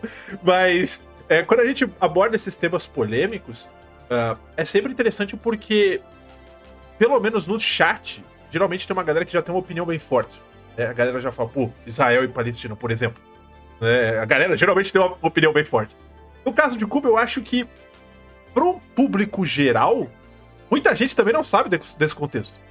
Então, talvez a galera não tinha nem opinião para dar. Sabe? É, é, isso que eu tô falando assim, na honestidade mesmo, porque eu, eu realmente não sabia, então eu não tinha nem o que falar. Né? Eu, eu, agora que eu fui ler um pouco, fui entender com vocês, falando, caraca, maluco. Pô, é uma parada de anos, de muito tempo. Sabe? Tipo, de gerações que a galera, mano, tá sofrendo sem comida, sem, sem acesso a uma porrada de coisa. Né? E não é por opção é por força, né? É uma força que algumas pessoas vão dizer que é uma força invisível. Para mim é visível até demais, porque né, é descarado. É, mas, mas diga lá para mim, é, o que, que vocês querem abordar agora falando desses embargos é, anos, anos 90 aí? Quem, quem quer abrir aí comigo pra fazer essa dança? Antes do, do Luiz falar dos anos 90, hum? eu queria só pegar um gancho aí da, da fala do Mirage, né? E lembra no começo quando eu falei sobre colonialidade do ser e do saber uhum. e do poder? E a gente está falando de uma colonialidade do saber, né? O que, que é falado, o que, que é ensinado, né? o que, que é repercutido na mídia em geral, tudo isso são escolhas políticas, não são escolhas aleatórias assim né? Uhum. Então, se isso não é tão falado, e se a gente não discute tanto sobre Cuba, e se a gente não conhece a história de Cuba de, né, da forma que deveria, e se a história de Cuba, da Revolução Cubana, acaba sendo só mais um capítulo na escola, uhum. isso, a escolha né, é uma escolha política. Né? Então, a gente não está falando de algo que é sem querer, né? E aí, vou passar aí para o Luiz, eu só queria te chamar a atenção para a gente perceber que essa questão da colonialidade, será que ela teve fim? A gente volta pela mesma Perfeito. questão que a gente começa, entendeu? Perfeito. O, isso ainda continua acontecendo? Será que os Estados Unidos ainda influenciam é, aqui no nosso querido Brasil soberano? Então, né? somos soberanos? No Brasil. Então, Vai dar lá, Luiz. Não, é, é assim, como a, a Luana falou, e, e, é muito interessante essa fala do, do Mirage, porque a gente tem uma, uma, uma ideia de que, beleza, a gente sabe o contexto, Guerra Fria, Cuba era mais um quintal da União Soviética, era o elo entre a União Soviética e o, e o, o, o América Latina, então era o ponto de influência. Mas a gente vê que nos anos 90, né, quando da destituição da, da União Soviética, certo, Kogo? Destituição, né? Destruição, porque ela nunca acabou. Quando a tá destruição. Isso. Nos anos 90, como, quando a destruição da União Soviética, a gente vai ver que isso vai gerar uma série de problemas econômicos para Cuba, né? Porque uhum. se Cuba já tinha um problema muito sério quando dos embargos ali nos anos 70, anos 70, nos anos 90, Cuba vai sofrer ainda mais, que é quando da destituição da União Soviética. Cuba perde o seu principal parceiro econômico ali no, no momento. Isso é isso é, é, é, um, é um ponto de virada para que a gente compreenda os protestos atuais. Porque agora a gente vai entrar no plano Bush, no Obama, no Trump, e aí a gente vai entender. Ah, então é isso, né? Porque o que acontece? Nos anos 90, ali mais ou menos em 1996, os Estados Unidos recrudescem o embargo, o embargo, perdão, achando que Cuba vai cair. Porém, Cuba lança, mas não cai, né? Eles vão assinar uma lei eu Eles não faço essas né? piadas porque eu acho que vai dar merda. Aí o cara vai e solta mesmo, velho. Na lata, ele nem pensa duas vezes. Eu vou começar a falar isso também, mano. Denis. Cuba lança, mas não cai ali em 1996. Em 1996 é assinada uma lei chamada Lei Helms-Burton. Né? Essa lei vai dizer o seguinte: é, a gente estava proibindo né, é, o comércio aqui em Cuba, a gente estava vetando esse comércio em Cuba. Agora a gente vai começar a punir os países que fazem comércio em Cuba. Uhum. Qualquer produto que minimamente tiver uma relação com os Estados Unidos, não vai poder entrar em Cuba. E qualquer país que fizer isso aí vai sofrer as consequências. Vocês vão, vão sofrer as consequências como um cão, né? As medidas coercitivas recrudescem, aumentam, né? Ganham força nos anos 90, quando Cuba perde o seu principal parceiro comercial. A Luana trouxe pra gente na reunião de pauta que foi que são 10%, né, Luana? Se tiver 10% produzido nos Estados Unidos ou em qualquer empresa ligada aos Estados Unidos que tenham relação, é, o produto não pode entrar em Cuba, né? Você sofre ali um embargo. Então a gente vai ver que os anos 90 é um problema muito, muito, muito forte. E aí vem o querido Bush, né? O Bush, quando ele assume ali pós, pós 96, ele vai começar a produzir dissidências em Cuba. A mesma estratégia que eles utilizaram nos anos 60, a mesma estratégia nos anos 70, ele vai retomar agora nos anos 90, né? A produção de dissidência. O que, que esse cara vai fazer? Primeiro, ele vai começar a fazer propaganda. E isso entra no que a Luana falou aqui pra gente sobre qual é a informação que chega para nós. Né? Que tipo de informação que chega, né? Será que é uma, uma informação hegemônica, né? Uhum. Aí eu, a, a Luana vai falar um pouco sobre isso também. Mas assim, começam-se então uma série de propagandas contra o regime, transmissões ilegais nas rádios, né? Transmissões ilegais, eles entram lá no, no ilegalmente em Cuba por enfim, a CIA consegue, consegue satélite. isso por satélite, enfim, eles chegam até o, o a, a, ilha cubana e começam a fazer uma série de propagandas e alimentando essa campanha contra o governo, tentando deslegitimar o governo. E aí qual que é o resultado? O resultado, galera, é o seguinte: escassez de produtos básicos, uhum. fome e racionamento de energia. Lembra que eu falei que o embargo era uma tentativa de sufocar através da fome e do desespero? Isso volta à tona nos anos 90. E aí o que, que Cuba vai fazer? Cuba vai é engraçado, né? Cuba vai achar uma solução. E essa solução é o turismo. Não, não vai ter piada. Ah, tá. Essa solução é o turismo, né? Turismo cubano. Então, os carros cubanos, os, as praias, né, que são lindas, né, uh, os hotéis. Então, Cuba começa a falar: meu, não chega de jeito nenhum aqui produto, país, vamos investir no, no, no turismo. Vamos investir no turismo. O que, que os Estados Unidos vão fazer de novo, gente? Eles fomentam uma série de ataques terroristas matando mais de 3 mil pessoas. O que, que isso passa para a comunidade internacional? Não vai para Cuba que lá é perigoso. É. Não vai para Cuba que lá é perigoso, né? E aí que é muito, é muito, é muito significativo, porque isso vai durar os dois governos do Bush, né? E aí aquilo entra aqui, aquilo que a Luana falou, né? De que o embargo ele não é uma guerra com bombas e balas, mas é uma retaliação, é uma guerra contra gotas sofrida pelo, pelo povo, pelo povo cubano, né? E aí, o, o, o embargo que eles que eles estão. Gente, como que esse país conseguiu sobreviver com 60 anos de embargo? É o maior embargo é. da. Da, da história. Da história moderna, não tem Romano jeito. não fez embargo desse tamanho. Ah. É, é, é, bizarro isso, né? A gente, a gente pensar dessa forma. Então, os anos 90 eles vão ser determinantes, né? Após a destituição da União Soviética, os anos 90 vão ser determinantes para que a gente entenda esse processo. Pós-Bush vem o nosso Obama, né? O grande, grandíssimo Obama. E aí eu passo pro Kogo, que o Kogo tá se coçando ali para falar, eu não quero que ele tenha um infarto antes de, de acabar o episódio. Então vai lá, Kogo. Vai lá. é, não, é, na, na, época Obama também tem uma, outras coisas que a gente não pode tirar de, de vista, né? Que é, por exemplo, o chamado na a, a onda rosa, né?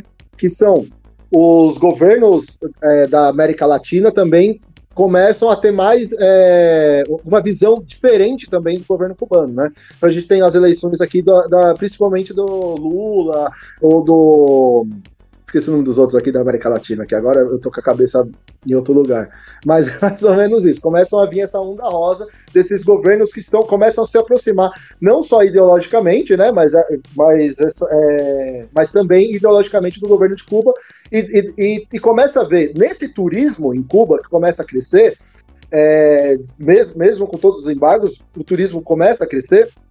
Nesse turismo, uma oportunidade de ganhar dinheiro em cima. Então, tem a questão de vamos construir um porto lá para poder ajudar e esse dinheiro voltar de uma forma legal. Vamos ah. fazer várias outras coisas, né? Esse famoso porto de Mariel, que a gente vai falar um pouco mais para frente, mas tudo isso de uma forma de conseguir ganhar também futuramente, né? Então tem toda a questão política de Cuba também começa a ter essas mudanças. Uma das, das, das contra, contra do governo de Cuba para poder também entrar dinheiro são a, em, em, questão da, das, das é, ajudas humanitárias, né? Então o que acontece? Cuba, ela foi, falou o seguinte: que, como é que a gente pode ganhar dinheiro? já que a gente não consegue vender produto e tudo mais. A gente forma muito médico, e isso é uma coisa que é muito importante para a ilha, porque você tem uma ilha 60 anos sem entrar nada na ilha, como é que você resolve a medicina? Estudando uhum. e, fazer, e formando médicos. Ninguém vai te dar nada, você tem que estudar e formar aqui mesmo. Então, como você não tem médicos de fora, a, as grandes descobertas da medicina não estão chegando, então você tem que estudar também, em paralelo. Então, eles estudando em paralelo, se tornam especialistas em medicina e começam a exportar. Na, a exportação vem como? Primeiro que a gente vai exportar de forma humanitária para todo o país que estiver passando por uma grande dificuldade. Eles tentaram exportar para os Estados Unidos, os Estados Unidos falou não, quando teve uma questão de. de acho que foi uma ponte que caiu, não lembro agora o, o, a questão. Uhum. Eles exportaram para o Haiti, quando teve aquela grande crise humanitária, o Brasil mandou militar e eles exportaram médico, né? Eles exportaram para a África do Sul, para a África em geral, para vários países da África, só que isso tudo de forma gratuita, de forma a ajudar, uhum. sem querer não de troca. Só que nem tudo também dá para viver assim. Para os países que podem pagar, nós mandamos médicos e a gente é, pede uma grana de volta por cima desse, desse médico que eu estou mandando. Então é o seguinte, eu, eu, te mando um médico, você me paga por cada médico, assim, com esse dinheiro, a gente consegue manter a faculdade de medicina, a faculdade de, de todas as outras faculdades que são gratuitas e também manter as famílias aqui. Então é uma forma do, do governo conseguir ter um pouco de retorno financeiro em dólar, principalmente, né? Perfeito. Então começa tem tudo, toda essa polêmica dos mais médicos, por exemplo, não só no Brasil, como na América Latina e em outros países, né? Então é uma forma do, do, do país conseguir pegar alguma grana de volta. No segundo governo Obama, não no primeiro, no segundo governo foi um período bem pequeno, eles, o, Obama ele abriu bastante o comércio o comércio de Cuba, assim, ajudou bastante. Uhum. Ele não podia, como eu disse, como está em Constituição, ele não podia acabar com o embargo, mas ele por, por matérias, medidas provisórias e tudo mais, ele deixou muito mais rolar é, é, o turismo de Cuba. Então começou a parar vários aqueles MSD, aqueles barcos gigantescos, como uhum. cruzeiro, começou a parar muito e começou a fomentar muito essa, é, o dinheiro tirando dentro de Cuba, certo? Uhum. Então foi um momento de até de bonança, foi uma época maravilhosa para o governo e para todo mundo que vivia ali, principalmente que vivia no é, em torno do turismo, né? Perfeito. Inclusive um fato que é, chega a ser trágico, né? É, é engraçado e trágico ao mesmo tempo, que muitos cubanos acreditaram que o Trump seria uma ótima, é, um ótimo presidente para os Estados Unidos. Porque eles olhavam para o Trump e falavam, pô, esse cara trabalha com hotel, esse cara trabalha com cassino, esse tra... pô, ele vai querer construir aqui, a gente já está com, com, com o, o, governo muito mais aberto, pô, vai ser ótimo, ele vai trazer o turismo para cá. Só que é claro que, como é. um grande que ele é, né? ele... Oi?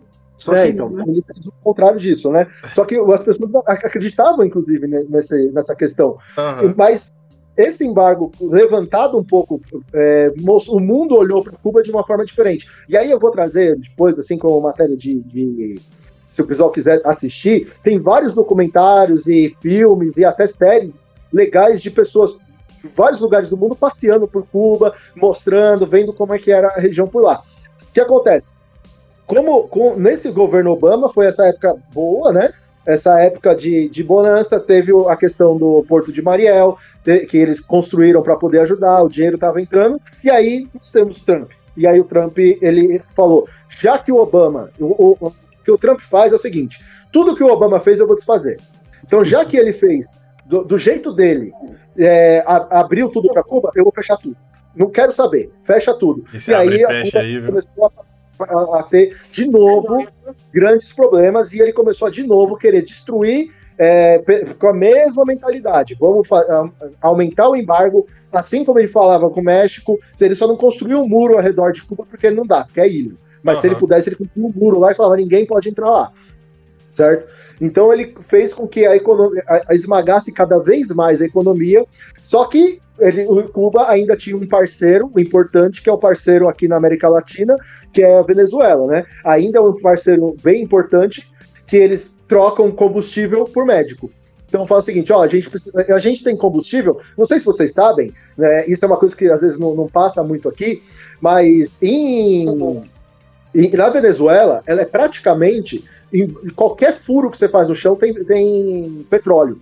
É uma coisa que a gente não fala muito, mas porque a gente pensa que só tem petróleo na, lá na, no Oriente Médio. Mas a Venezuela é, tem os, as maiores, é, maiores jazidas de petróleo do mundo. Onde mais tem petróleo é na Venezuela. E gás também.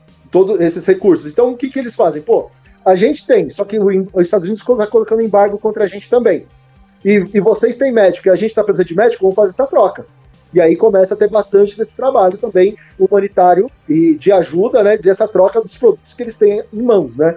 Até que a, a pandemia chega e aí é outra porrada na é, é, outra porrada em Cuba, certo? Por que que acontece?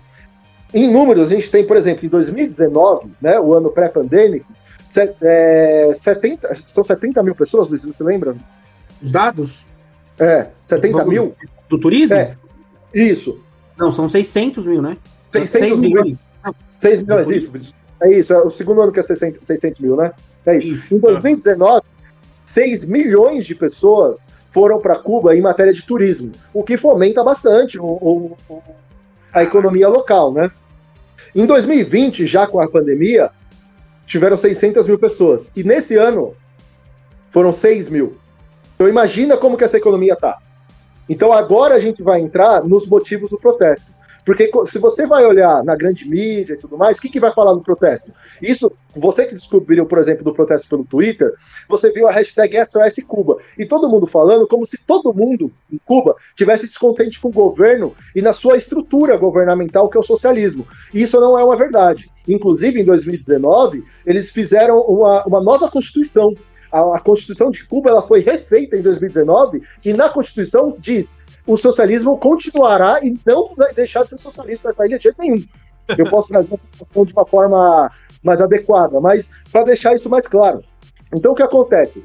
Com a ah, ah, é, mas, mas aí a gente fala, tá, mas então por que que teve a revolta? Se você vê pelo Twitter, muitas pessoas que estavam morando fora de Cuba começam a colocar essa hashtag falando mal do socialismo e você acabou perdendo as pessoas que moram em Cuba o que, que eles estavam realmente demandando. Então você tem é, esse problema do turismo, então o dinheiro diminui, certo? O dinheiro. Você tem o problema de que 70% da comida que entra em Cuba, ela é, é importada, e aí com o recrudescimento da, da, por causa da pandemia, a, atrapalhou mais ainda. E tiveram, nos últimos anos, três grandes secas em Cuba. E é uma coisa que, o, que também atrapalhou a produção local de comida. E atrapalha muito mais a questão. Acho que o Luiz quer comentar também. Não, é só para dizer assim, né? Você vem falando sobre o, o, A gente não pode esquecer e perder de vista que nós estamos numa pandemia. E quando a gente achou que o embargo ia afrouxar durante a pandemia para que as coisas pudessem chegar e tudo estivesse certo, é aí que não né? A gente vai ver que as, me a, a, as medidas de embargo elas continuam e se recrudescem, aumentam durante a pandemia, gerando isso que, que, o, que o Kogo tá falando, né? Então é só pra gente não, não perder de vista.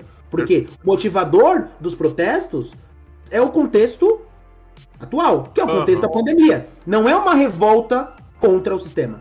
Apesar de que existem, a, a, dentro da burocracia cubana, você tem alguns descontentamentos e de que, e de fato, a população, ela, eles querem uma melhora. Mas não uma melhora pro mal, é uma melhora pro bem. E dentro dessa melhora pro bem, eles não querem saúde e educação perdendo de vista, né? Eles não querem que, claro. que saúde e educação, eles não querem isso, né? Eles querem melhorar as, as coisas por lá, né, Kogo? É, então, por exemplo, que... o, o a, todas essas questões que vão trazendo, o que vão chegando aqui pré é, 11 de julho, que foi o dia da, das primeiras manifestações em Cuba, tudo que vai acontecendo antes você tem. O preço da comida mundial aumentou 40%.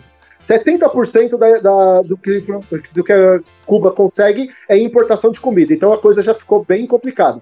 Tem uma questão que é importante, que é, mudou-se também a moeda de Cuba. Cuba, ela até pouco tempo atrás, ela trabalhava com duas moedas, o CUC e o CUP, certo? Ela, ela trabalhava com essas duas moedas, que era de uma forma de uma moeda de quem vem de fora e uma moeda de quem trabalha aqui internamente. É, eles já estavam pedindo essa mudança há muito tempo, desde 2011 passou a lei para mudança. Só que eles só foram mudar agora em 2019 e pandemia chegou e é, atrapalhou é, com não tudo. Não ajudou então, nada, né? com a subida de tudo, a inflação foi, pra, foi lá para cima. É. Porque parou de entrar dólar. E o, o dólar que mantinha o cookie, certo? Então, Cuba lançou essa nova moeda e atrapalhou com o.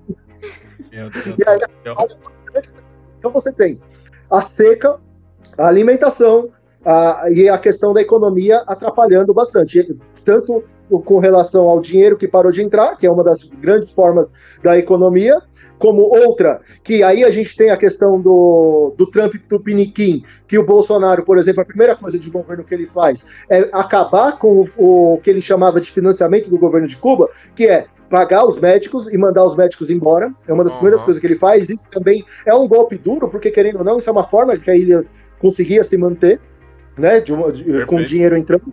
Então você tem essas, essas porradas. Na Colômbia também isso acontece, também mandam os médicos embora. Então você tem essas porradas acontecendo sucessivamente. E em junho tiveram os maiores picos da pandemia para Cuba, olha, em junho de 2021. Então, os maiores picos, é, eles já estão com duas vacinas, a Soberana e a, a outra, esqueci o nome, vacinas feitas por eles, porque ninguém vai vender vacina para eles, já que, não sei se vocês lembram, quando teve toda a crise na Itália, de forma humanitária, Cuba fez o seguinte: nossa, tá tendo uma crise, a gente envia médico de forma gratuita. Agora, quando aconteceu de começou a faltar máscaras em Cuba para os médicos cubanos, os Estados Unidos falou: não, não, não, não. avião levando máscara para Cuba? Não, não pode. E aí Meu eles Deus. não deixaram as descerem sem máscara. Também, seringa também, né? E, e assim, e é interessante a gente pensar, porque das seis, e a Luana já vai falar, das seis é, empresas no mundo que produzem seringa e estão fazendo nesse contexto, todas elas têm relação com os Estados Unidos. Ou é uma sede, ou fazem parte de uma, de uma holding que é dos Estados Unidos. Ou seja, durante a pandemia, o recrudescimento e o, a, o endurecimento do, do embargo teve efeito na pandemia, teve efeito na, na, na, na, na ilha cubana, né? De não uhum. poder chegar aos suprimentos pro, Perfeito. Pro, pro país. Perfeito. Ô, Luana, o que, que você quer comentar com a gente? Então, é porque, só para reiterar aí o final da fala do Luiz, né? Uhum. 10%, gente, 10% de tecnologia americana. Qualquer produto que tiver 10% de tecnologia americana pode entrar em Cuba, gente. 10% é nada. Então, nada pode Sim. entrar, né? E aí eu acho interessante quando a gente fala sobre a questão da, da divulgação e dessas notícias chegando é que a gente que, que tentam passar para a gente, né, como se a crise humanitária em Cuba fosse uma questão apenas de Cuba.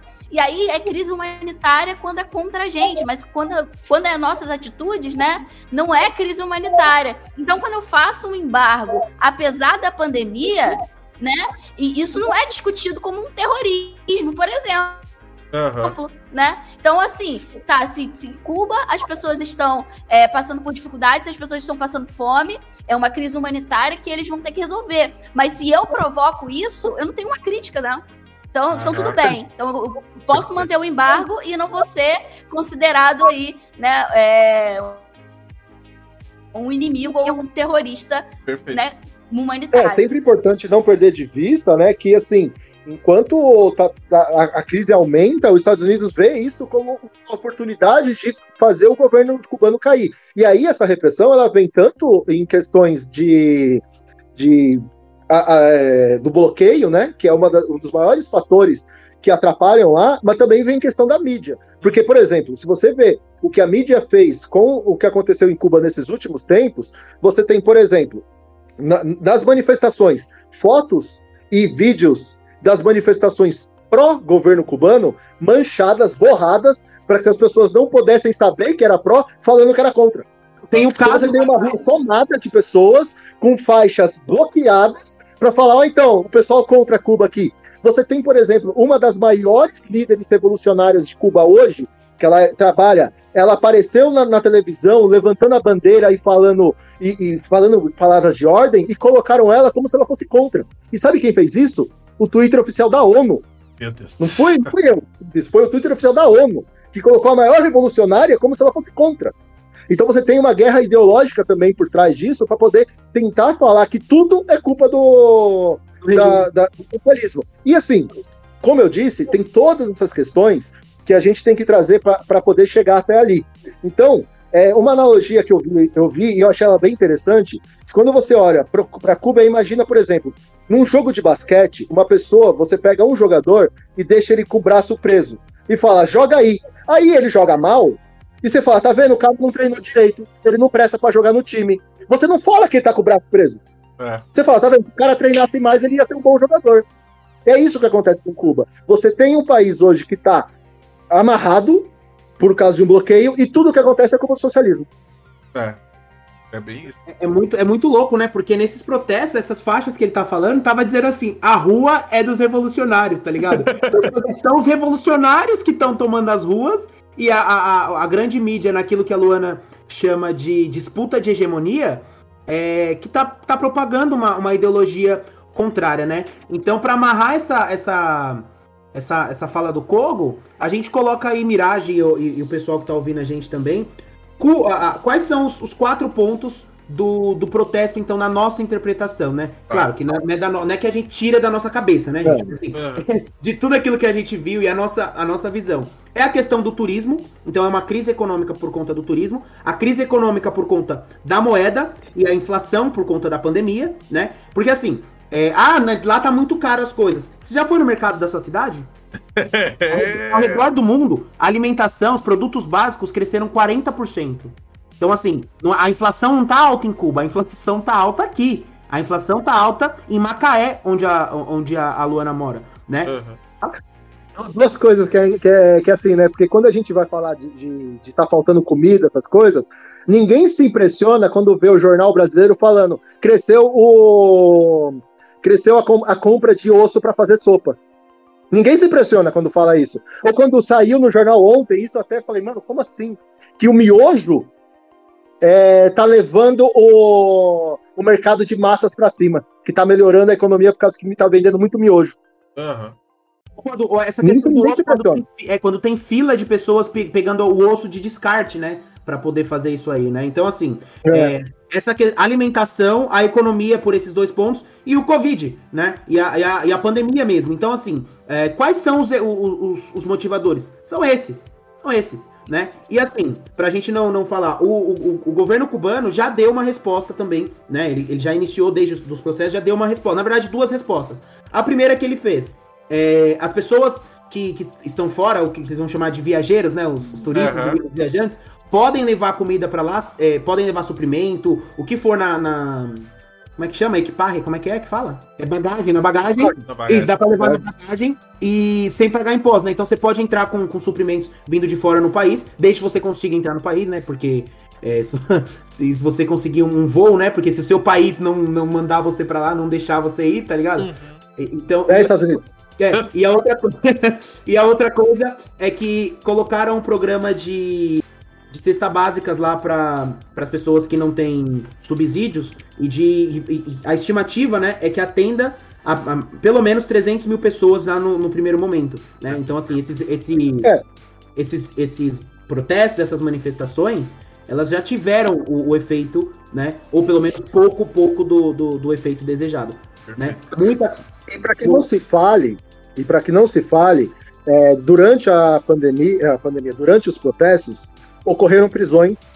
Durante os protestos, teve uma pessoa que infelizmente perdeu a vida. É, ainda é meio que nebuloso, parece que foi num combate, e isso aconteceu. E só que é claro, nem todo pro, protesto é tudo bem, tudo bonitinho, acontecem coisas. Mas isso é mil vezes diferente do que acontece num protesto em qualquer outro país, onde o cara, sei lá, ele quebra um vidro e toma uma, bo uma bola de borracha no olho, sabe? ou então que está tendo um processo pacífico e as pessoas, uma pessoa que não tem nada a ver com o rolê toma uma bala de borracha no olho, como aconteceu no Brasil há pouco tempo atrás, que o cara que nem estava no protesto tomou uma bala de borracha no olho. Então, assim, é totalmente diferente. E só que sim, acontecem essas coisas, acontecem prisões, as coisas também, elas também é, a, a, população ela está de forma legítima, e isso o governo de Cuba disse, está de forma legítima te, pedindo coisas. Mas não é porque a população está de forma legítima pedindo alguma coisa que eles querem dissolução do, do sistema atual. E isso a gente vê, por exemplo, quando um protesto na França faz com que as pessoas botem fogo em todos os carros possíveis e, tá, e faz de tudo possível, eles não estão pedindo comunismo na França. Eles não estão querendo acabar com o comunismo na França. Eles estão pedindo mais coisas para as demandas pontuais deles. Então, quando a Cuba, os protestantes têm algumas, alguns pedidos pontuais, não quer dizer que eles não querem mais o socialismo. Isso é bem importante deixar claro, porque quando a gente olha de fora e quando a mídia fala, tá vendo, eles não aguentam mais, eles querem liberdade. Liberdade do quê? Liberdade de morrer? Liberdade de. do quê? Porque a liberdade tem lá. A gente a, finge que não existe, mas existe. E aí a gente reparou, e a, a, a gente também gostaria que se tivesse algumas perguntas no chat, temos, temos. Sobre tipo, esses temas, para a gente poder também, talvez, elucidar alguma coisa. Mas a gente preparou algumas coisas que, assim, algumas fake news que rolam bastante sobre Cuba, para a gente poder é, falar um pouco sobre, né? Você, Luiz, quer começar comentando? Não, eu acho assim, só pegando gancho mesmo no que você falou, é, essa sua fala, essa última aí, é, se eu gostasse de você, eu aplaudiria, né? Porque foi uma fala muito importante para falar da legitimidade dos, do, dos protestos. 80% das pessoas que estão na, nas ruas em Cuba são trabalhadores e trabalhadoras, gente. Então é, é legítimo o protesto. E há que se fazer alguma coisa e há, e há que se atender às suas demandas, porque todas são demandas legítimas, né? É, essa parte do, do Kogo e a gente vai, vai, vai passar aqui é essa questão das fake news, né? Uh, a gente ouve muita coisa falar sobre. É, uh, muita coisa falando sobre Cuba, né? De que pode, que não pode, de que tem isso, de que tem aquilo. E aí eu vou levantar umas bolas aqui pro Kogo e pra Lulu e pro, pro Mirage. Uhum. Mas antes disso, a Luana vai, vai, vai soltar a, a voz aí. Solta lá, Lu.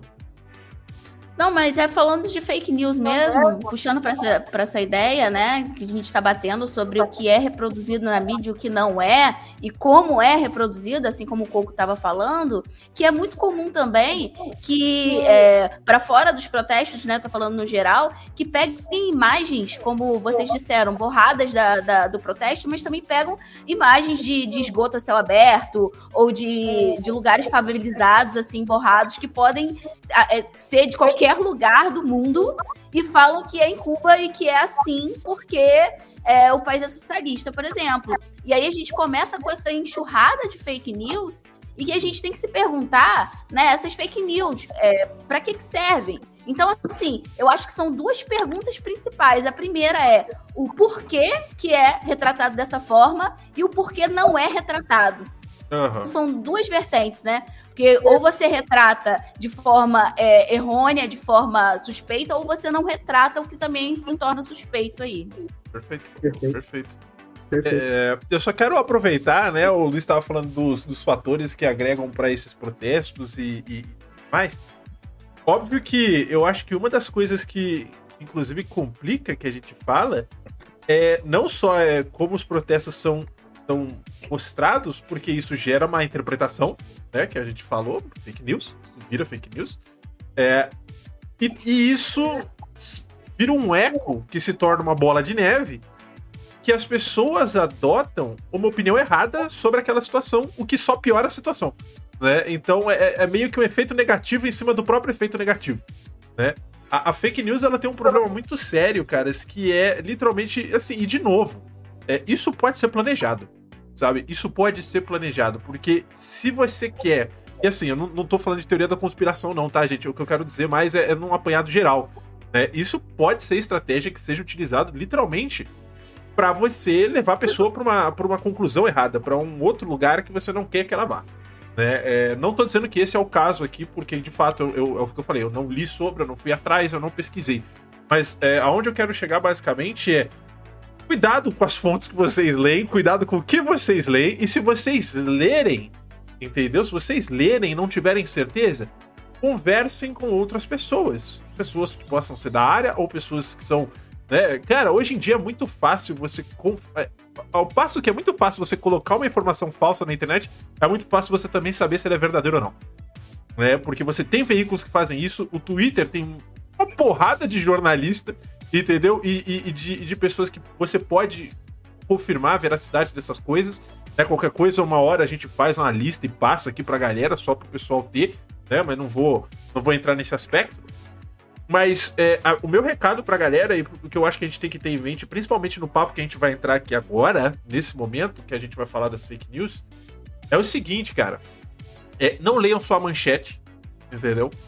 Não retweetem coisas que vocês não têm certeza do que está sendo dito. Mas o mais importante é, entendeu? Se você não tem certeza e você quer saber mais sobre, pesquise, ao invés de você retweetar a primeira coisa que você encontra ou você repassar a primeira mensagem que você vê. Tá? Isso é muito perigoso. O poder da mentira é muito forte, entendeu? E eu já quero aproveitar, Luiz, porque me fizeram uma pergunta que eu acho interessante a gente abrir aqui, tá? O É, Beta. só- Fala aí, desculpa.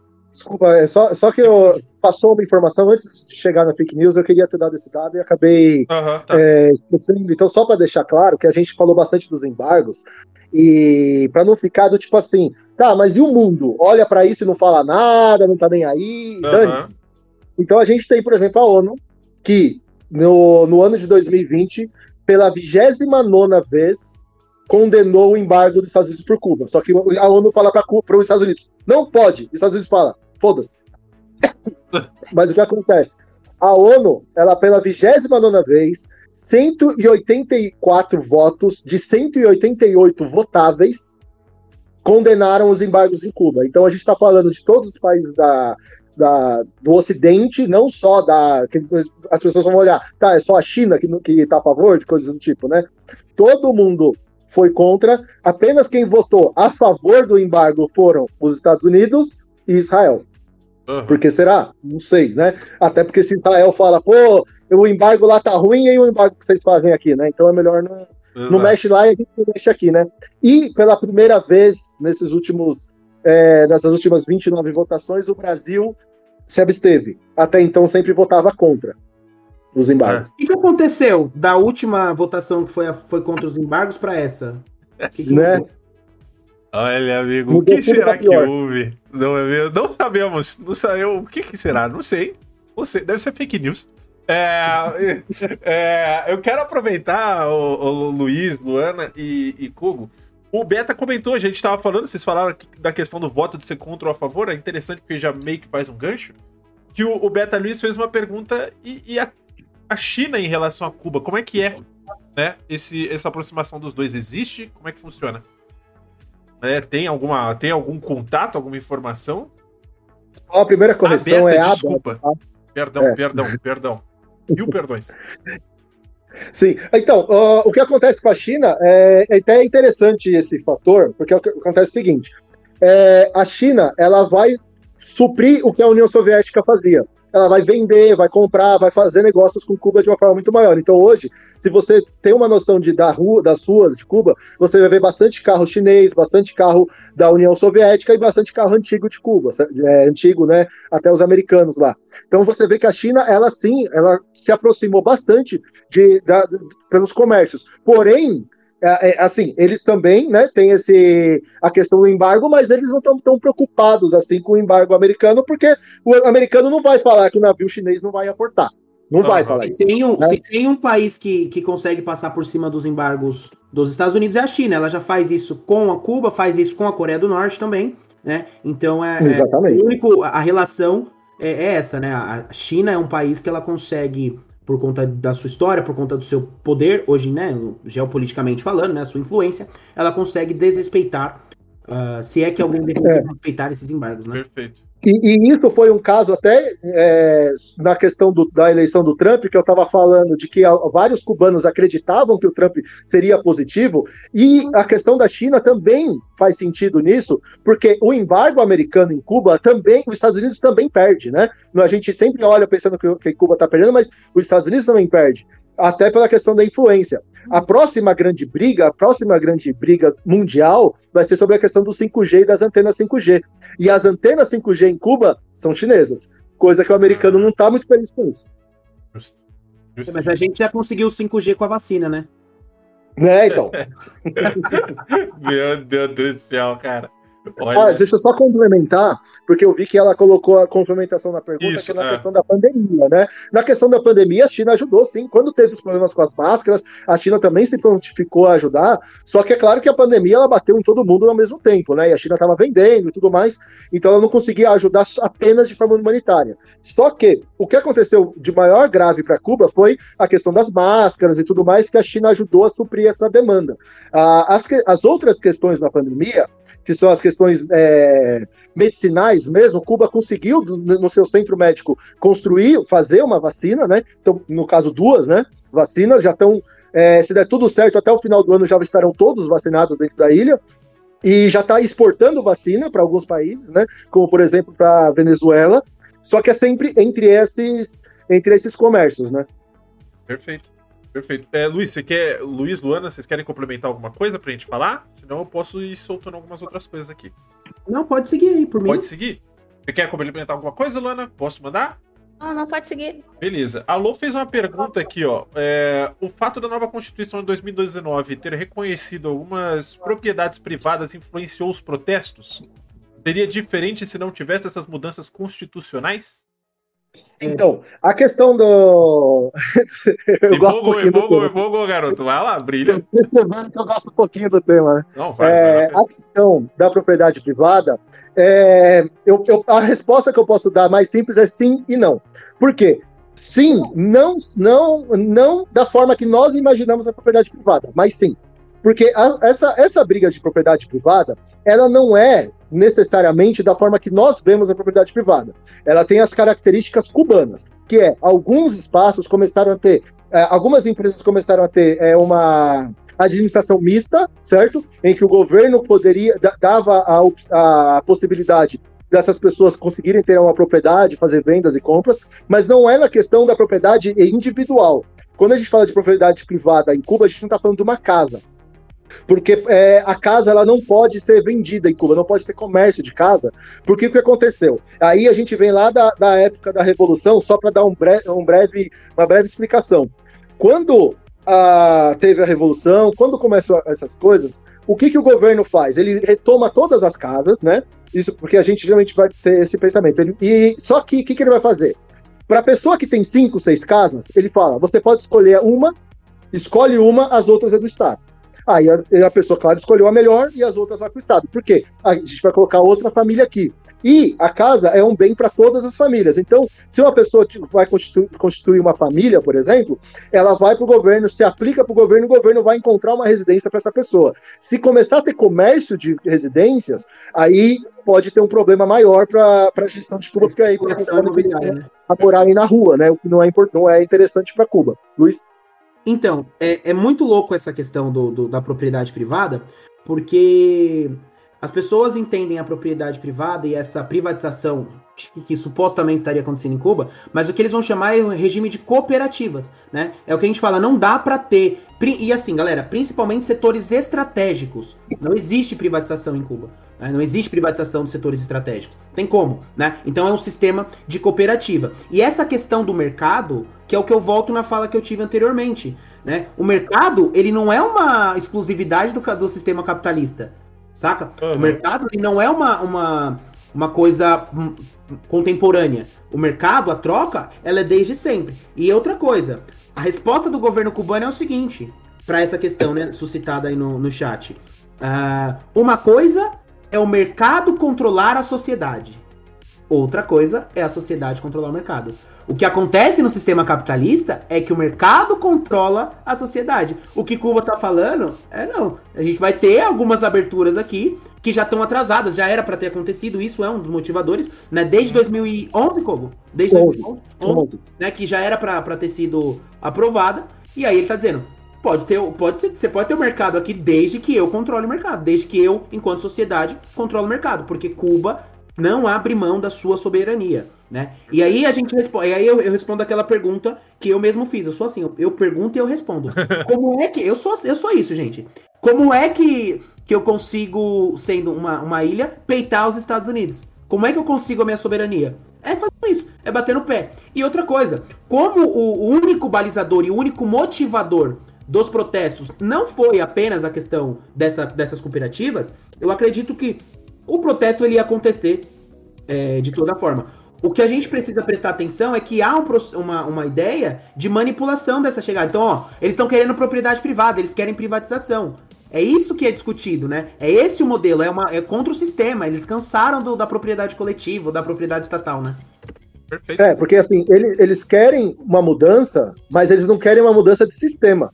É isso que é deixar importante. Eles querem uma mudança de governo, eles querem uma melhoria de governo. Por exemplo, o atual presidente, ele não tem a maioria da, da, da, da assim, não é todo mundo que gosta dele, mas não é porque ele é socialista, porque o antigo presidente era. Não é por isso. É porque ele tem alguns problemas com a sociedade, que a sociedade não precisa gostar de todos os presidentes, certo? Perfeito. Então, a, o que acontece é que eles têm alguns problemas e são legítimos. E eles têm, estão brigando por esses problemas certo? Mas não é uma, a propriedade privada da maneira neoliberal ou liberal de se ver que uhum. eles querem essa mudança. Não é que eu quero ter o direito de, sei lá, fechar a praia. Não é isso.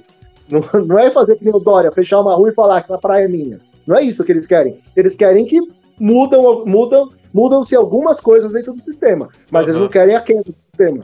Pelo menos, pelo menos assim, de novo, é, a gente está falando mas a gente não pode esquecer que, assim como nós falamos sobre a Palestina, eles são donos da, da história deles, né? A gente está falando sobre o que a gente estudou, sobre o que a gente viu, o que a gente tem desse conhecimento, né? Tá, do, do, que a gente está passando para vocês. É claro que não precisa também acreditar em tudo que eu estou falando e ponto final. Não é assim claro, que funciona. Né? E outra coisa também, né, o, o Kogo e, e Lulu. É, quando a gente encerrar, se depois quiserem que a gente fale algumas referências, o Kogo já citou aqui algumas, né? Tem o, o o documentário lá no Netflix do Cuba e o Cameraman, né? Tem ah, muito bom, também né? que a gente assiste. É, então. Então, assim, a gente tem algumas referências também, aí vocês vão buscar. Mas é aquilo, gente, a gente tá trocando uma ideia. É o que a gente falou no primeiro episódio também, né, Kogo? Que a Luana, infelizmente, não, não, não nos agraciava ainda. Mas a gente falou sobre. Aqui é uma interpretação. A, a ciência da história é, é uma eu... ciência interpretativa. Então a gente vai trazer pontos de vistas. Não é opinião, essa é a diferença. Né? É uma interpretação baseada naquilo que a gente estudou. Não é uma opinião né? Uhum. É, a gente até forma opinião em cima disso, né? O, o Congo, por exemplo, você vê que ele é contra o Estado cubano, né? Eu acho que. Não, é. Ele, ele é contrário, ele nem usa a boina do Che, ele nem usa nada disso. Nada né? disso, é. Não, nada disso. Então acho que é, é, mais ou menos por aí. É, perfeito. Luan, você quer complementar uma coisa? Senão eu vou puxar um negócio pra você aí. Manda lá. Eu, puxar Não, um eu só vou. Eu vou, eu, vou, eu só vou aproveitar o gancho para fazer uma publi, né? Oh. Inclusive, quem quiser, né? Claro, né? Manda, manda. Inclusive, quem quiser saber mais também sobre essa questão da América Latina, que eu venho batendo na tecla desde o início, lá na página do Revolução Histórica no Instagram, eu vou postar lá uma série de filmes para pensar a América Latina. Então, eu postar entre hoje e amanhã. Então, Olha aí. só quem seguir a página que vai ficar sabendo aí dessas indicações, né? Por favor, ô Lu, se você tiver o link fácil aí, e já mandou, nem pra você pedir. Ah lá, ó, galera, o link soltado aí. Pô, é, aqui, aqui, alô é eficiente. Você viu, né? Você viu. Agora, uh, Luana, quero aproveitar aqui o, o, um amigo meu, o Luan, é o Luen, queridíssimo Luen, ele, ele fez uma afirmação aqui, bem longuinha, eu vou ler, eu acho que você leu também, mas eu acho legal eu jogar ela na mesa, pra gente meio que finalizar o papo, como a gente tá falando de fake news no geral, é legal a gente trazer um pouco isso pro Brasil, né? Que é o nosso público aqui, é a galera, eu acho que é interessante a gente posicionar o nosso povo também em relação a essa situação, né? É, ele falou o seguinte, ó, ele acha que Cuba já está muito estigmatizada hoje em dia. E isso é consequência dessa agenda de boicote que a gente já conhece, histórica. Né? Agora eu conheço, por exemplo, né? Mas, mas pra galera que já está aí acompanhando sabe, né? E hoje em dia, numa sociedade que só consome conteúdo de minuto, que ele coloca entre aspas aqui, coisa rápida, né? Ninguém tem interesse em desenvolver com mais profundidade esse assunto. Né? Ele não tem interesse em debater, em analisar e até processar assuntos complexos e cheios de nuance, como é o caso de Cuba. Daí surgem, né? Daí você tem as brechas que surgem as fake news. É, às vezes pelo simples fato da pessoa, das pessoas que não entendem esse assunto quererem gerar barulho à custa de assuntos delicados. O que, que você acha disso? Você concorda? Você, você discorda? Então, Mirage, eu concordo completamente. É aí que mora o perigo, né? E que é a boca do lobo para que o discurso hegemônico, né, para que o que as, as grandes potências que querem passar para a gente consigam de fato passar, porque é nessa nessa notícia de minuto, é nesse nessa essa facilidade da internet que a gente consegue ver passar muita coisa como as fake news. E aí, como você mesmo falou, né, e como o Luan falou também, pessoas que não são tão engajadas assim, ou pessoas que não têm essa maldade, acabam reproduzindo, e pessoas que têm maldade acabam reproduzindo também, é, essas fake news que, que vão, vão ser o que vão chegar aí para o grande público geral. E aí eu acho que é aí que entra o que a gente faz aqui né, no podcast e o que a gente faz lá na página do Revolução Histórica também, ó, a público. Ah, né? que, que é a gente conquistar esses espaços, né? Então, é, essa questão da, da ciência minuto, essa questão da, da, da, globalização, que faz com que as notícias se repassem muito rápido e que faz com que essas fake news consigam alcançar muitas pessoas, esse espaço, né, o espaço da mídia, ele também deve ser disputado. Ele também é um terreno de disputa né? Então, não adianta também a gente falar aqui, né, e reclamar, claro, a gente tem que levantar isso, mas a gente tem que levantar também a resposta a isso, que é o quê? Ocupar esses espaços. Então, se a gente tem isso acontecendo, se a gente sabe que isso é um problema, a gente tem que disputar esse terreno aí, né? O que a gente está fazendo aqui. Perfeito. Perfeito. Massa. É, uma coisa também, é, claro. Ô Lulu, essa falou a Gramsciana, né? Eu achei, eu tava demorando para citar Gramsci, né? Eu é... teve que citar. E eu, eu pensei deixo... que eu ia passar essa live sem falar da Palestina, sem falar de Gramsci, mas eu não acho que eu não certo. consigo. É... Mas assim, é, é, muito interessante a gente olhar para isso e a contribuição que eu dou para para fala da Luana é que isso não é por acaso. Eu acho que isso isso precisa ficar na cabeça. Não é por acaso, não é do nada, não é um karma, não é Deus que está fazendo isso. Isso é pensado, isso é arquitetado, isso faz parte da estratégia do sistema hegemônico capitalista de desmobilização das massas, de desmobilização das pessoas. Eles sabem que se o povo toma consciência da, das coisas que estão rolando, pode ser negativo para eles, como foi o caso de Cuba. Por isso que lá na introdução, quando eu falei que essa questão, ela só se, ela, a questão da Revolução Cubana só teve sucesso, só teve êxito porque teve a participação popular, é, eu tô falando de mobilização da base, eu tô falando de tomada de consciência e eu tô falando de disputar esses espaços e ocupar esses espaços, né? Estar disposto, estar nesse debate, estar engajado. E para fazer isso, eu já também vou fazer uma propaganda aqui da, da página da Luana. A gente trocou uma ideia sobre isso lá, sobre disputa de hegemonia, falamos sobre Gramsci. O Instagram tentou bloquear, é, boicotar a gente, mas 40 oh. minutos ali da. É verdade, pô. Mas 40 minutos ali da, da conversa está lá. Então, confere lá, procura lá, tá na, no feed lá da, da página da Luana, onde a gente discute mais a fundo yeah. esse conceito aí da, da disputa de hegemonia e a importância de ocupar esses espaços e, colo e se colocar nos debates, né, Lulu? Perfeito. Não, e outra coisa, eu acho que a gente tem a gente está falando aqui, né, de um projeto, né? Como o Luiz falou, isso não é por acaso, isso é um projeto. Então, o que chega para gente, a grande mídia, né, o que a gente estuda na escola, tudo isso é, é um projeto, um projeto de manutenção das estruturas.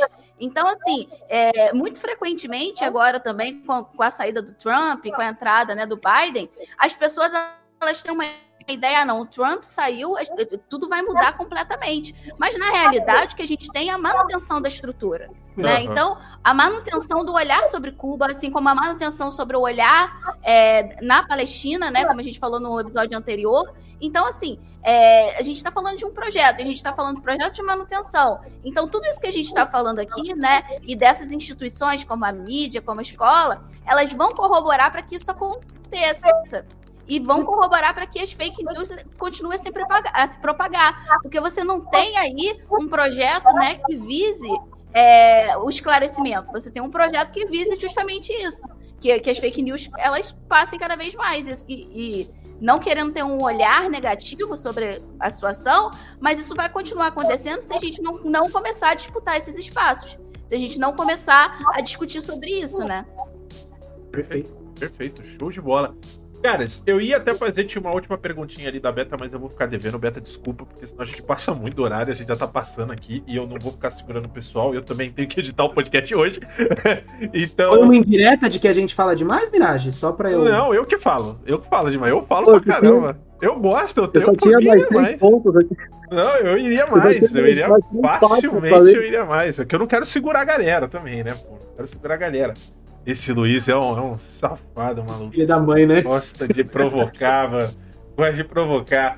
tá? Mas eu quero agradecer muito a presença aqui dos convidados, Luiz, Hugo, Luana. Eu acho que foi um papo bem enriquecedor. Estamos vendo ali na votação do pessoal se eles ficaram interessados em saber mais sobre o assunto. Até agora, eu espero. Se alguém colocar não, já sabe o que acontece, entendeu?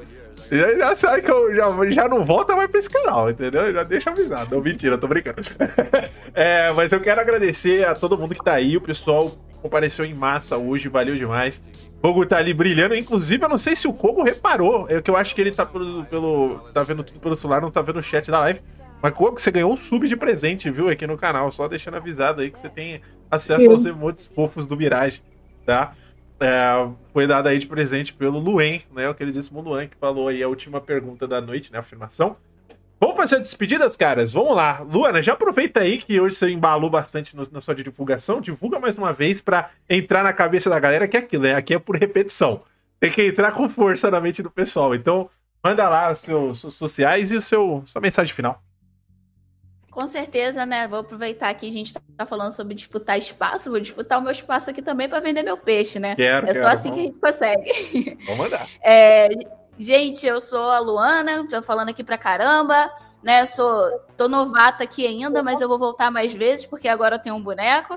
O Mirage me desenhou, revoltadíssimo ali no cantinho, né?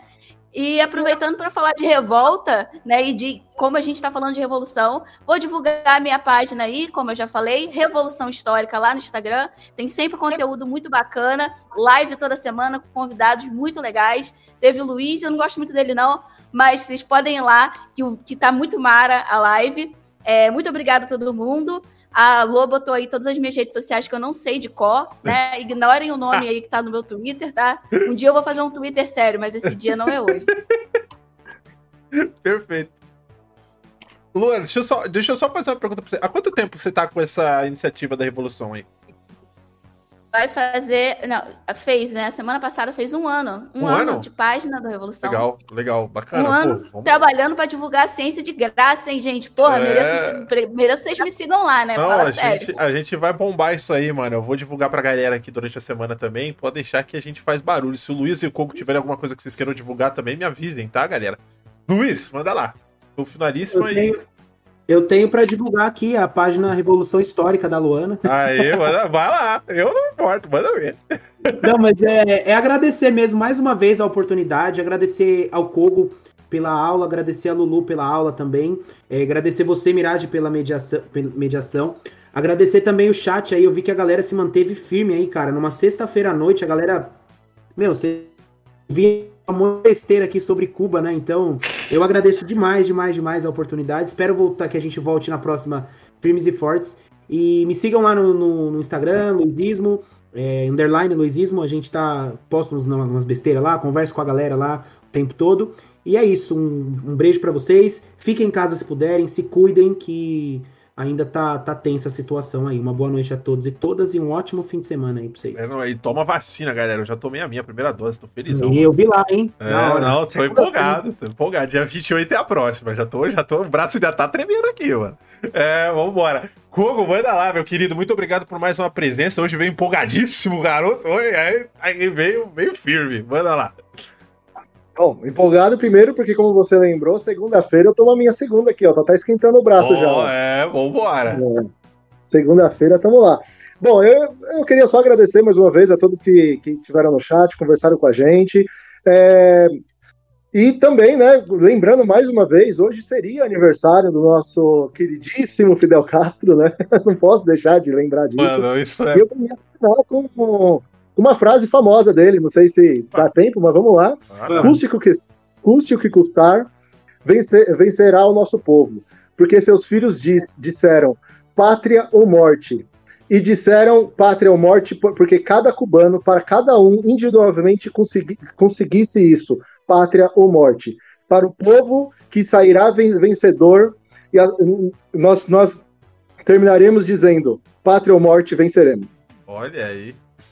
É, o cara, o cara tinha personalidade, gente. Não tem jeito. É, não tem jeito. Mas. É... Não é qualquer um que faz um discurso de quatro horas, né? Oito horas na ONU? Não. É, quatro foi horas, quatro né? horas, eu acho, né? Fazendo quase isso aqui também, né? Não, pô, a gente é, já né? tá com duas horas e meia. Então vamos lá, daqui a pouquinho a gente chega lá. Daqui a pouquinho a gente chega lá. Mas eu já quero adiantar, galera, que no futuro, no futuro, no futuro, eu, é, o podcast aqui. É, a gente tá recebendo bons resultados no Spotify também, tá? Convidado já deixando avisado para vocês. A galera tá ouvindo lá também ao longo da semana.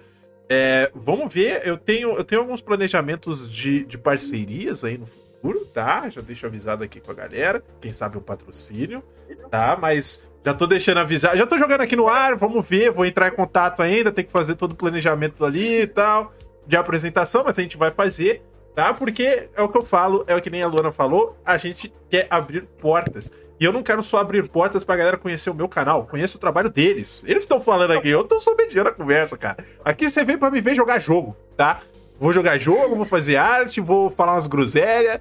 É isso que eu faço aqui. Eles que cuidam de todo o conteúdo com muito amor e carinho para vocês uma vez por mês.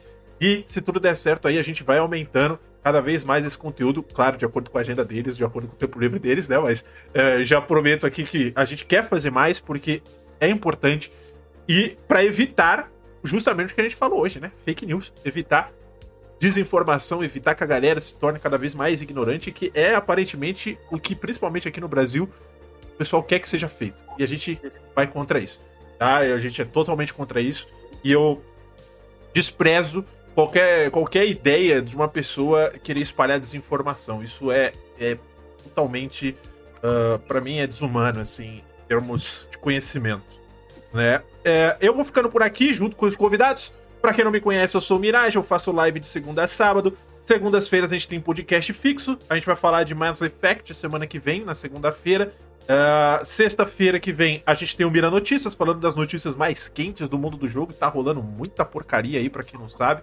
Tá? A Blizzard tá prestes a fechar a porta por conta de questões de assédio, por conta de questões perigosíssimas que a gente não pode aceitar mais no mercado ou em qualquer lugar na sociedade. E a gente tá falando e tá fazendo a cobertura disso de 15 em 15 dias, então aparece lá. E pegando o gancho aqui, aproveitando também, amanhã a gente tem cineminha lá no Discord, tá, na, tá rolando votação lá no Discord do que, que, a gente vai assistir. Tem uma porrada de filme lá, mano. Clica lá no, no coraçãozinho do qual você quer assistir, tá? E amanhã a gente tá ao vivo a partir das 13 horas, mais ou menos. Talvez mais cedo. Eu não sei. Minha vida tá descontrolada, a gente só tá fazendo. Fechou? Eu vou ficando por aqui. Muito obrigado e. Como é que os hermanos falam? É Viva la Revolution? Não é um negócio assim? Ou isso Opa! é francês? Eu não sei, é francês, né? Eu já não sei mais, maluco. Eu tô perdido. Tá eu... cooptado já. Viva a Revolução. É, Foi beleza. cooptado. Já era. Ah, então tá bom. É, é, capaz do podcast sair um ruído, né? Vai, vai, que, vai que a galera não deixa sair o podcast. Vambora, galera. Muito obrigado. Um abraço para todo mundo e vou ficando por aqui. Valeu! Falou!